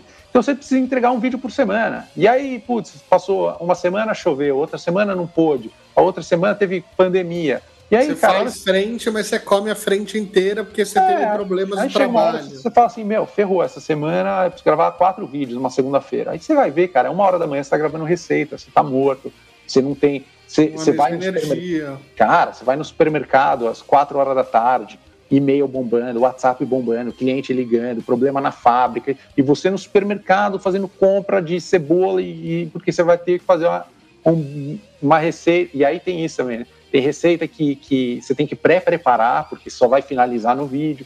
E aí é complexo, dá um puta trabalho fazer vídeo. E aí você fica pressionado, você nunca para para pensar no negócio. Chega uma hora, cara, que o barco está no meio do oceano e você fala assim, mas o que a gente está fazendo aqui? Para onde que esse barco está navegando? É, é e a gente meio que perdeu o controle disso, né? Deixou o barco navegar e a gente meio que perdeu o rumo de para onde a gente queria ir, na verdade. E acho que foi esse o clique que deu para a gente no final do ano passado. Mas, cara, não tá legal. A gente tá mó sem saco para gravar. A gente vem aqui, o Yuri colava aqui em casa, era aquela coisa obrigação. É, eu tava sem saco, de, né? sem saco de pensar receitas. Pô, um, um, um, um, clássico disso foi a série de sandubas que a gente fez. Pô, a série de sandubas é assim, meu, tô de saco cheio de fazer receita, faço umas receitas legais pra caramba, o YouTube não entrega, vamos ver se ele não entrega hambúrguer então, sabe? Tipo, uma coisa. Então foda-se, então vou fazer hambúrguer e vou fazer sanduíche de frango frito, quero ver não entregar essa E aí? E não entregou! Mas é um danado esse YouTube. Tá? Mas eu falo, pô, meu, vai tomar no cu. Você fala assim, pô, eu faço, sei lá, é, um crudo de peixe que eu comi num restaurante na Austrália. Ninguém assistiu? Pô, até entendo, mas que pena, né? Porque, pô, legal, tem a historinha do restaurante, do chefe. Uhum. Ah, eu faço um hambúrguer também não entrega. Chega uma hora e você fala assim, meu, mas o que, que esse negócio vai entregar? E outra, o que, que eu tô fazendo aqui, entendeu? E para não perder esse grande valor que a gente tem, que é credibilidade, é, não sobra muita, muito espaço. Se a gente não é remunerado por view e a gente não é remunerado por, por publicidade, a gente precisa ser remunerado pelas pessoas. É o único Exato. jeito é que a gente consiga que a nossa comunidade financie o canal. E aí, assim, foi o desenvolvimento de como a gente vai fazer isso e tudo mais. E aí, a primeira experiência que a gente fez foi fazer o curso do Underchef. Por quê? Porque mesmo com o YouTube sendo o nosso conteúdo super específico, técnico e tudo mais, existia um campo muito grande de gente que queria mais, mais, mais, mais, mais. Quero dica disso, eu quero aprender isso, eu quero ver esse, putz, eu quero ver demi-glace. Cara, fazer uma demi-glace no canal do YouTube não dá. Nem, eu, eu não tinha nem panela para fazer demi-glace, entendeu? Eu não vou comprar uma panela fazer um vídeo no YouTube. Um panelão de restaurante, é, tem que ir no açougue, comprar osso. É outro esquema, não é? Não vou no, no supermercado comprar, comprar osso de, de boi para fazer demi-glace. Então, é, então tinham várias dessas coisas. Eu quero um vídeo de utensílios, me, me dá dicas de utensílios. E falei, pô, eu, não vou, eu que não vou gravar um vídeo aberto no YouTube é, sobre utensílios. Pô, é, entendeu? Por quê? Porque, cara, eu vou ficar indicando um monte de marca, quer dizer, já não tá fácil para ninguém, entendeu? É difícil construir autoridade, difícil construir público, difícil construir um canal. Agora ainda vou fazer um vídeo que fica, ah, Tramontina, ah, Zwilling, pô, dá licença, né? Eu falei, cara, não vou fazer esse conteúdo, era um conteúdo que eu me negava a fazer, porque eu, eu, que, invariavelmente para eu indicar produtos, eu precisava falar das marcas, qual que é a boa, por que, que eu uso, por que, que eu escolho, por que, que é bacana. E eu não me sentia confortável de fazer isso assim, aberto no YouTube, e, porque eu acho que pô, não é justo com o que a gente construiu por cinco anos e, e já batemos na porta de todas essas marcas e nunca conseguimos retorno. Entendeu? Então você fala, pô, faz sentido isso? É, só que faz sentido para o nosso público. Então, como é que a gente pô, entrega isso para o nosso público de uma maneira que o nosso público se sinta prestigiado e a gente seja remunerado pelo nosso trabalho? Era, era um pouco essa ideia. E, e, disso nasceu o curso. E foi super bacana. É, foi super bacana. A gente formou uma turma. O resultado foi legal. Vendeu assim, mais do que a gente esperava. E aí a gente falou: meu, é, olha só, tem gente disposta a pôr dinheiro no canal. Como é que a gente então desenvolve é, o canal para um caminho em que seja bacana para nós. É, e aí a gente fez um, putz, uma, uma imersão mesmo, assim, a gente fez algumas conversas, eu e o Yuri, para entender o que, que ele queria do canal, o que, que eu queria do canal. Fizemos uma entrevista qualitativa com, com fãs do canal, com gente que nunca tinha visto o canal também. Descobrimos muita coisa. É, descobrimos que muita gente vê valor no canal. Ah, aí, cara, foi isso. A gente fez essa, essa, essa imersão mesmo, se olhar para dentro e descobrimos muitas, muitas coisas. Descobrimos que estava chato gravar de segunda-feira, que a gente não aguentava mais essa, essa nossa gravação, esse ritmo de gravação. Descobrimos, olhando também para o curso e tudo mais, de que o YouTube não era a nossa melhor plataforma de conversão. A gente fala, pô. É, e aí a gente começou a descobrir várias outras coisas.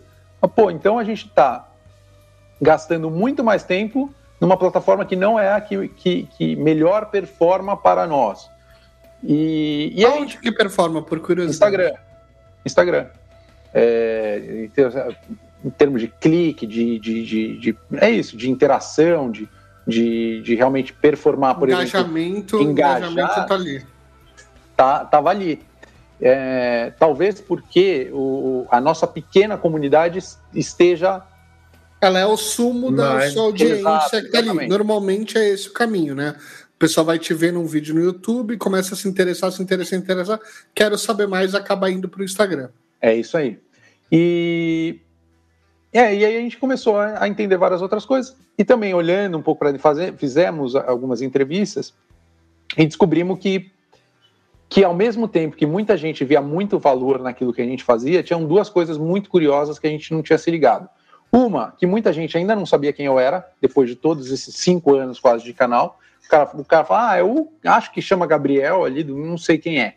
então não sei onde trabalhou, o que fez, onde estudou, é, e, e, e para a galera isso era uma coisa cara, assim, uma coisa importante, e a gente de fato não tinha entregado isso bem em nenhum momento, mesmo na nossa história, e descobrimos também, assim, que, que no final do dia a gente poderia ser facilmente substituído por outro canal.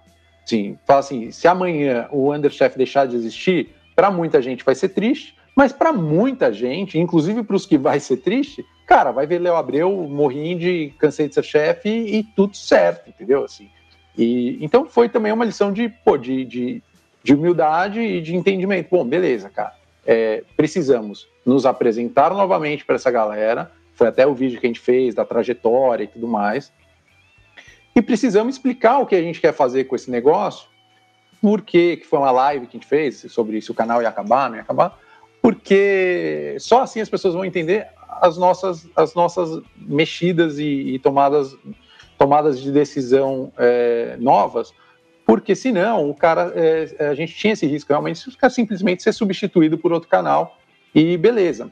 Então a gente partiu para esse, esse meio do caminho então, partimos falando, vamos produzir menos vídeo? Então, a gente vai produzir dois vídeos o mês.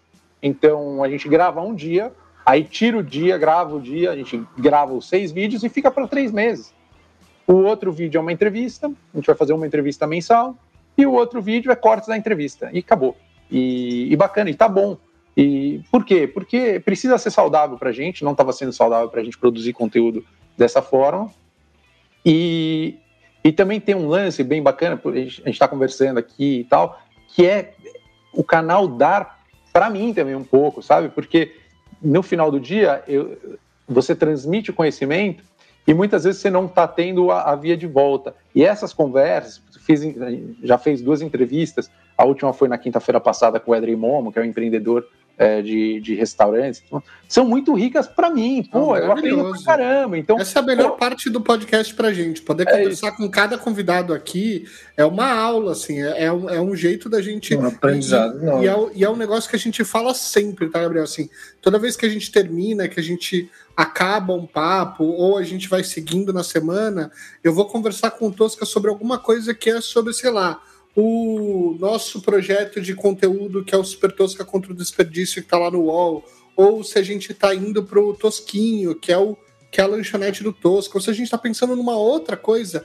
a gente volta e fala, cara, mas lembra na conversa do Tietchan é. que ele falou isso, isso e isso, e o Bruno comentou sobre esse, esse, esse ponto.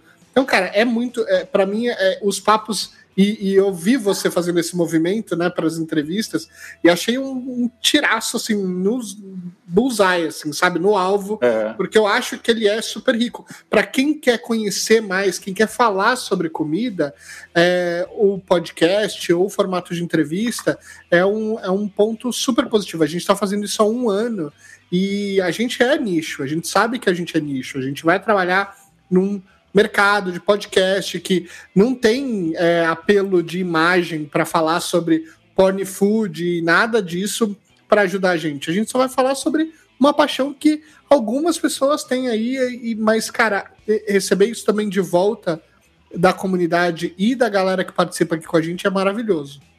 Não, é, eu tenho um pequeno canal, né? E aí, coisa que eu mais senti era isso. Bom, primeiro eu achei uma desculpa muito boa para os final dos vídeos, que é se der, eu gravo um vídeo na próxima. Então, assim, sempre termina com, ó, oh, então, pode ser que aconteça, então fica meio mestre dos magos, assim, sumiu, pode ser que apareça ou não. Uh, mas a coisa da pequena comunidade, de sentir, assim, cara, tem um carinho muito enorme das, das assim, 6 mil pessoas lá que, ô, oh, velho, que bom que tu voltou, que bom que tu gravou um vídeo, a gente estava com saudade porque tem muito da história que tu vai contar. Acho que existem vários vídeos de vários cozinheiros que fazem, mas a forma como tu conta é muito legal e é o que te aproxima da tua comunidade, né? Não, o que eu achei, o que eu achei legal assim nessa história toda foi o seguinte: alguns canais, alguns canais já nasceram e morreram, assim. Eu, e eu não acho, é, eu não vejo assim como é uma ideia que, pô, eu acho que é um, às vezes alguns, algumas coisas nascem para para morrer mesmo. Não, não, o canal não precisa necessariamente existir para sempre. Existem alguns canais é, bacanas de gastronomia que, que deixaram de subir vídeo. A Dani Note parou a, a Dani, fazer. A Dani parou o, o aquele gastronomi, gastronomismo, pode ser? Gastronomismo. Da menina, esqueci o nome dela, do é. Sul, acho, ela também. Ah. É, também parou de fazer. Tinha, uns, tinha um outro um casal que acho que era do Taste Mate, também fazia, depois parou de fazer. É, tem alguns canais que nascem. O próprio Brog também parou de fazer, depois é, tá agora. Tá fazendo outros formatos. Mas assim, ficou um ano sem fazer. Eu acho assim que, que, que pode acontecer do, do, da coisa ter começo, meio e fim. O que eu achei legal, assim, era pô, trazer para as pessoas assim, o porquê que a gente. Por que, que a gente está tomando esse movimento? Porque é muito mais pelo meio onde a gente está posto hoje, que não é confortável para nós, do que pelo pela produção de conteúdo em si. Porque o meio nos empurrou a fazer um, uma quantidade de conteúdo que era sobre-humana para quem tem outros trabalhos. É, também nos empurrou a fazer. Então é isso, a frequência que ele te obriga a fazer. Essa, essa meio que segmentada que ele te obriga a dar por conta de você ter que fazer um vídeo vencedor, senão ele não te entrega. Junto com a frustração de você fazer todo esse trampo e não entregar pô, meu, quando você faz um vídeo, você sabe o trampo que dá, e aí você vê que a coisa não decola, cara, que. que é uma frustração. É, é frustrante, é cansativo, e é, e é, isso que te deixa sem, sem ânimo de, de, de, continuar gravando. A gente tinha, sei lá, a gente já teve picos, ai, putz, 300, 400 inscritos por dia. De repente, cara, de repente cai para 70 sem você ter medido, mexido no teu conteúdo e tudo mais. Então, você fica sem saber, entendeu? E aí você fica desanimado, você fica, pô, será que meu conteúdo tá ruim? Será é, que. E às vezes é um viés de vertical, né? Por exemplo, às vezes é um viés de vertical. Eu sinto que, por exemplo, o do it yourself, que é essa categoria de onde a gente apresenta receitas e tudo mais para os convidados, para qualquer coisa, né? Manual do Mundo também explica um monte de coisa, mas quando a gente fala de gastronomia, a gente fala de canal de receita, a gente vê é, uma representação de quantidade muito grande, mas eu não vejo isso como uma vertical interessante para o Google e para o YouTube trabalhar. Eu vejo que é uma coisa de, ah, beleza, tá aí. A gente uhum. mesmo no, no Spotify sofre um pouco com isso. É, a gente vê que tem podcasts que vão falar sobre crimes, que vão falar sobre astrologia, que vão falar sobre outros assuntos que não são comida, mas que também não são, é, vamos dizer assim, grandes mainstreams, mas que eles têm seu espaço ali como, como destaque, e gastronomia está dentro de um, de um outro que é saúde e lifestyle, que aí entra numa outra parte fit, e não vai falar sobre a uhum. paixão por comida, enfim. Não estou desmerecendo nenhum desses conteúdos, é só um olhar de que para as empresas que criam essas plataformas, talvez a gastronomia ou o assunto culinário, ou o assunto gastronomia, não seja um, um assunto tão vendável, não seja um, um, tão comercializável. E aí, por consequência, como a máquina inteira gira em torno de receita, né, de dinheiro da, da publicidade, de Sim. todo o resto, é, ele vai, obviamente, focar naquilo que está funcionando. Então, YouTube tá tomando um pau da Twitch por causa de games, ela vai apostar em games. É é, o, o, a Twitch tá um, toma um pau do YouTube por causa de música, ela vai investir em música. E aí você tem o Raul criando um conteúdo na Twitch que tem, que, que é um programa de TV, que é um canal de TV que é interessante, mas tá lá pequenininho, assim, um esforço tremendo para fazer o negócio acontecer.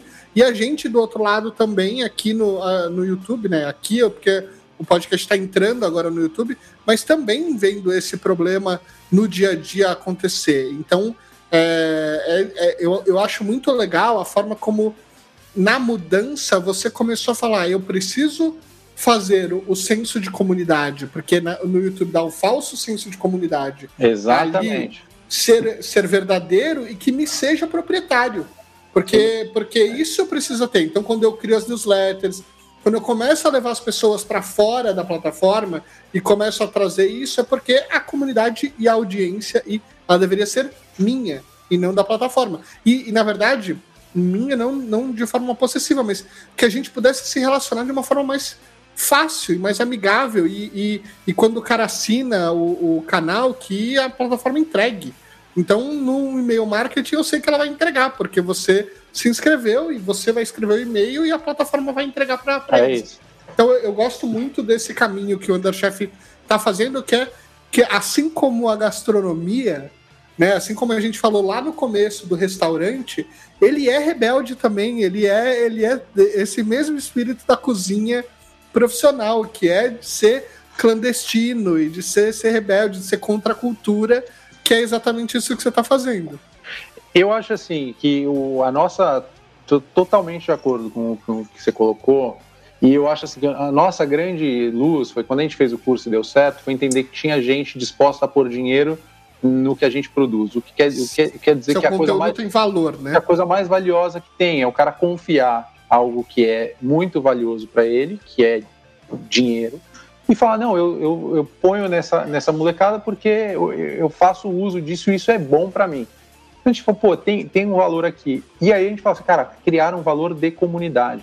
Beleza, a gente não vai ser um canal de um milhão de pessoas ou de 10 milhões de pessoas, e talvez nem seja esse o caminho para ser um bom negócio e para ser uma coisa que nos motive, que alimente o propósito, que alimente é, o dia a dia, que dê energia para gravar. É, e de repente, cara, é um negócio de 10% da nossa base, mas que é 10% que tá afim pra caramba, que, que é fiel, que acompanha, que gosta. Pessoas que, para onde a gente vai fazer a diferença. No final das, das contas, eu acho que a gente virou muito mais um canal quase de ensino à distância e de AD do que um canal de entretenimento, porque tem isso, né? Eu acho que os canais, mesmo falando do tema gastronomia, dentro do guarda-chuva gastronomia, diferentes. você vai ter formato que é mais entretenimento, você vai ter formato que é mais humor, você vai ter formato. E o nosso não tem, não tem muito entretenimento, humor, é mais uma coisa de, de historinha, a historinha do negócio, os, os porquês das coisas, a história por trás da receita. É uma coisa muito mais para técnica e, e, e talvez até muito mais ligada a ensino do que ligado a passatempo. Uma coisa, ah, vou assistir 20, 10 vídeos do Underchef aqui. Não vai, não vai. Cada vídeo tem 15, 20 minutos e tal. Que era até uma outra coisa. As pessoas, ah, não, faz vídeo mais curto. Fala, pô, mas sobe um não vídeo por nada. semana. Imagina o cara, meu, esperou a semana inteira para ver o vídeo. Aí vê um vídeo de quatro minutos. E fala, é. meu, não pode ser porque o cara curte o negócio. Só que é isso, não é todo mundo. É pouca gente. E agora é- tem os shorts, que são em menos de um minuto que é você tem que fazer. É, tem que falou, trabalhar cara, com essa afinação aí também. A gente falou, vamos olhar para vamos olhar para quem gosta da gente. Basicamente é isso. Vamos olhar para quem gosta da gente e vamos tentar trazer esses caras para perto. Vamos pedir o contato deles, vamos fazer uma, uma base de, de, de informação dessa galera e vamos conversar com o nosso público. Porque talvez, talvez o YouTube, o Instagram, essas plataformas dêem uma sensação de que os públicos são gigantescos, de que você vai crescer não sei quantos inscritos por dia, todos os dias, e se, se você estourar isso por, por mil dias, você vai ter um, entendeu? Daqui a pouco você vai ter 7 bilhões. Então, não, talvez é, era só entender de que a gente não faz conteúdo para todo mundo e que tudo bem, e cuidar de, de, de, de quem gosta da gente e trazer essas pessoas mais para perto. Só que para isso a gente teve que pedir licença para o YouTube e pedir ajuda das pessoas, porque é isso, a gente não tem esse acesso facilitado. É, e eu acho que agora a gente voltou a empreender. Eu acho que, na verdade, acho que agora a gente começou a empreender como Underchef. Criar newsletter, criar novos conteúdos, vamos fazer novos cursos, é, porque agora deu vontade. A gente fala com as pessoas certas que gostam da gente, cuidam da gente, que sentiriam falta se o canal acabasse.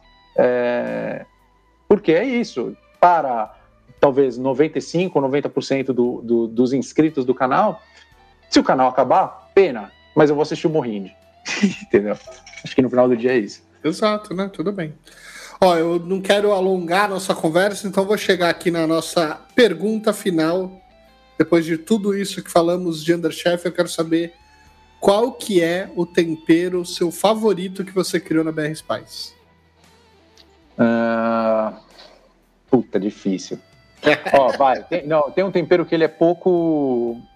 Ele é pouco disseminado, que é o tempero sírio, que é um blend de especiarias que chama Baharat, uh, que é muito bom. É, a gente chama de tempero sírio porque tem essa base síria mesmo, da própria pimenta síria, que eu acho uma mistura de sabores e aromas incrível, que funciona super bem.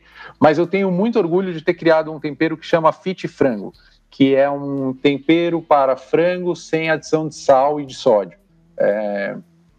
E, putz, é uma coisa que eu apostei lá atrás, com um nome que eu nem tinha certeza se fazia sentido, fit, cara, que é um sucesso e que é um produto muito bom e porque ajuda muita gente no dia a dia. Porque o tempero sírio é uma coisa que você precisa ensinar a usar, a pessoa usa Exato. aos poucos, ela vai aprendendo a usar. Não faz frango, parte todo do mundo, paladar. Frango, todo mundo come, todo mundo gosta e, e todo mundo tá de saco cheio, sabe? Aquela coisa, ah, não aguento mais o frango branquelo. E, e esse foi um tempero que que tem toda uma lógica de, das especiarias que estão ali atrás para não ser um frango branquelo. É, então, vá, vamos, vamos carregar na cúrcuma, vamos carregar na páprica, e, e aí a gente foi desenvolvendo. Vamos, vamos colocar coentro em grão, que as pessoas nem sabem que elas gostam, mas elas vão gostar. E aí foi, desenvolveu esse negócio e deu super certo. É um dos produtos que mais, mais vende e que eu me orgulho muito, porque esse é um dos que eu mais ouço. É, pô, mudou minha vida. Como é no, no no YouTube o, o, vídeo do ovo mexido, que é o, é o vídeo que a gente ouve até hoje, que, puta, mudou minha vida. Sabe, uma coisa que, que, que às vezes é besta para as pessoas, mas que, que, que, parece besta, mas que se fala, caramba, é isso, meu. Então, acho que um temperinho para frango que transforma a marmita do cara que vai todo dia trabalhar e precisa cozinhar em casa para economizar e para. Pô, pô, acho legal pra caramba. E que, e que é difícil você fazer um tempero tirando sal e que dê sabor, né? Não é, não é uma coisa fácil. A gente está com o paladar muito acostumado com o sal é, na nossa vida. Então, desde, a, desde os industrializados até a nossa vida na.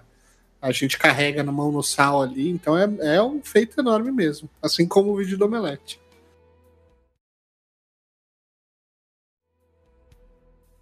Gabriel, ao contrário dos meus temperos das BR Spice que tem aqui em casa, o episódio acabou. tá? Cara, muito obrigado por participar do episódio. Acho que foi muito legal. Acho que a gente conseguiu falar de um jeito muito interessante sobre a produção de conteúdo. E aproveita para quem ainda não te conhece, mas chegou até aqui, encontrar quais são os canais é, do Underchef seus aí. Aproveita para fazer o jabá. É, bom, eu, pô, eu queria agradecer o papo.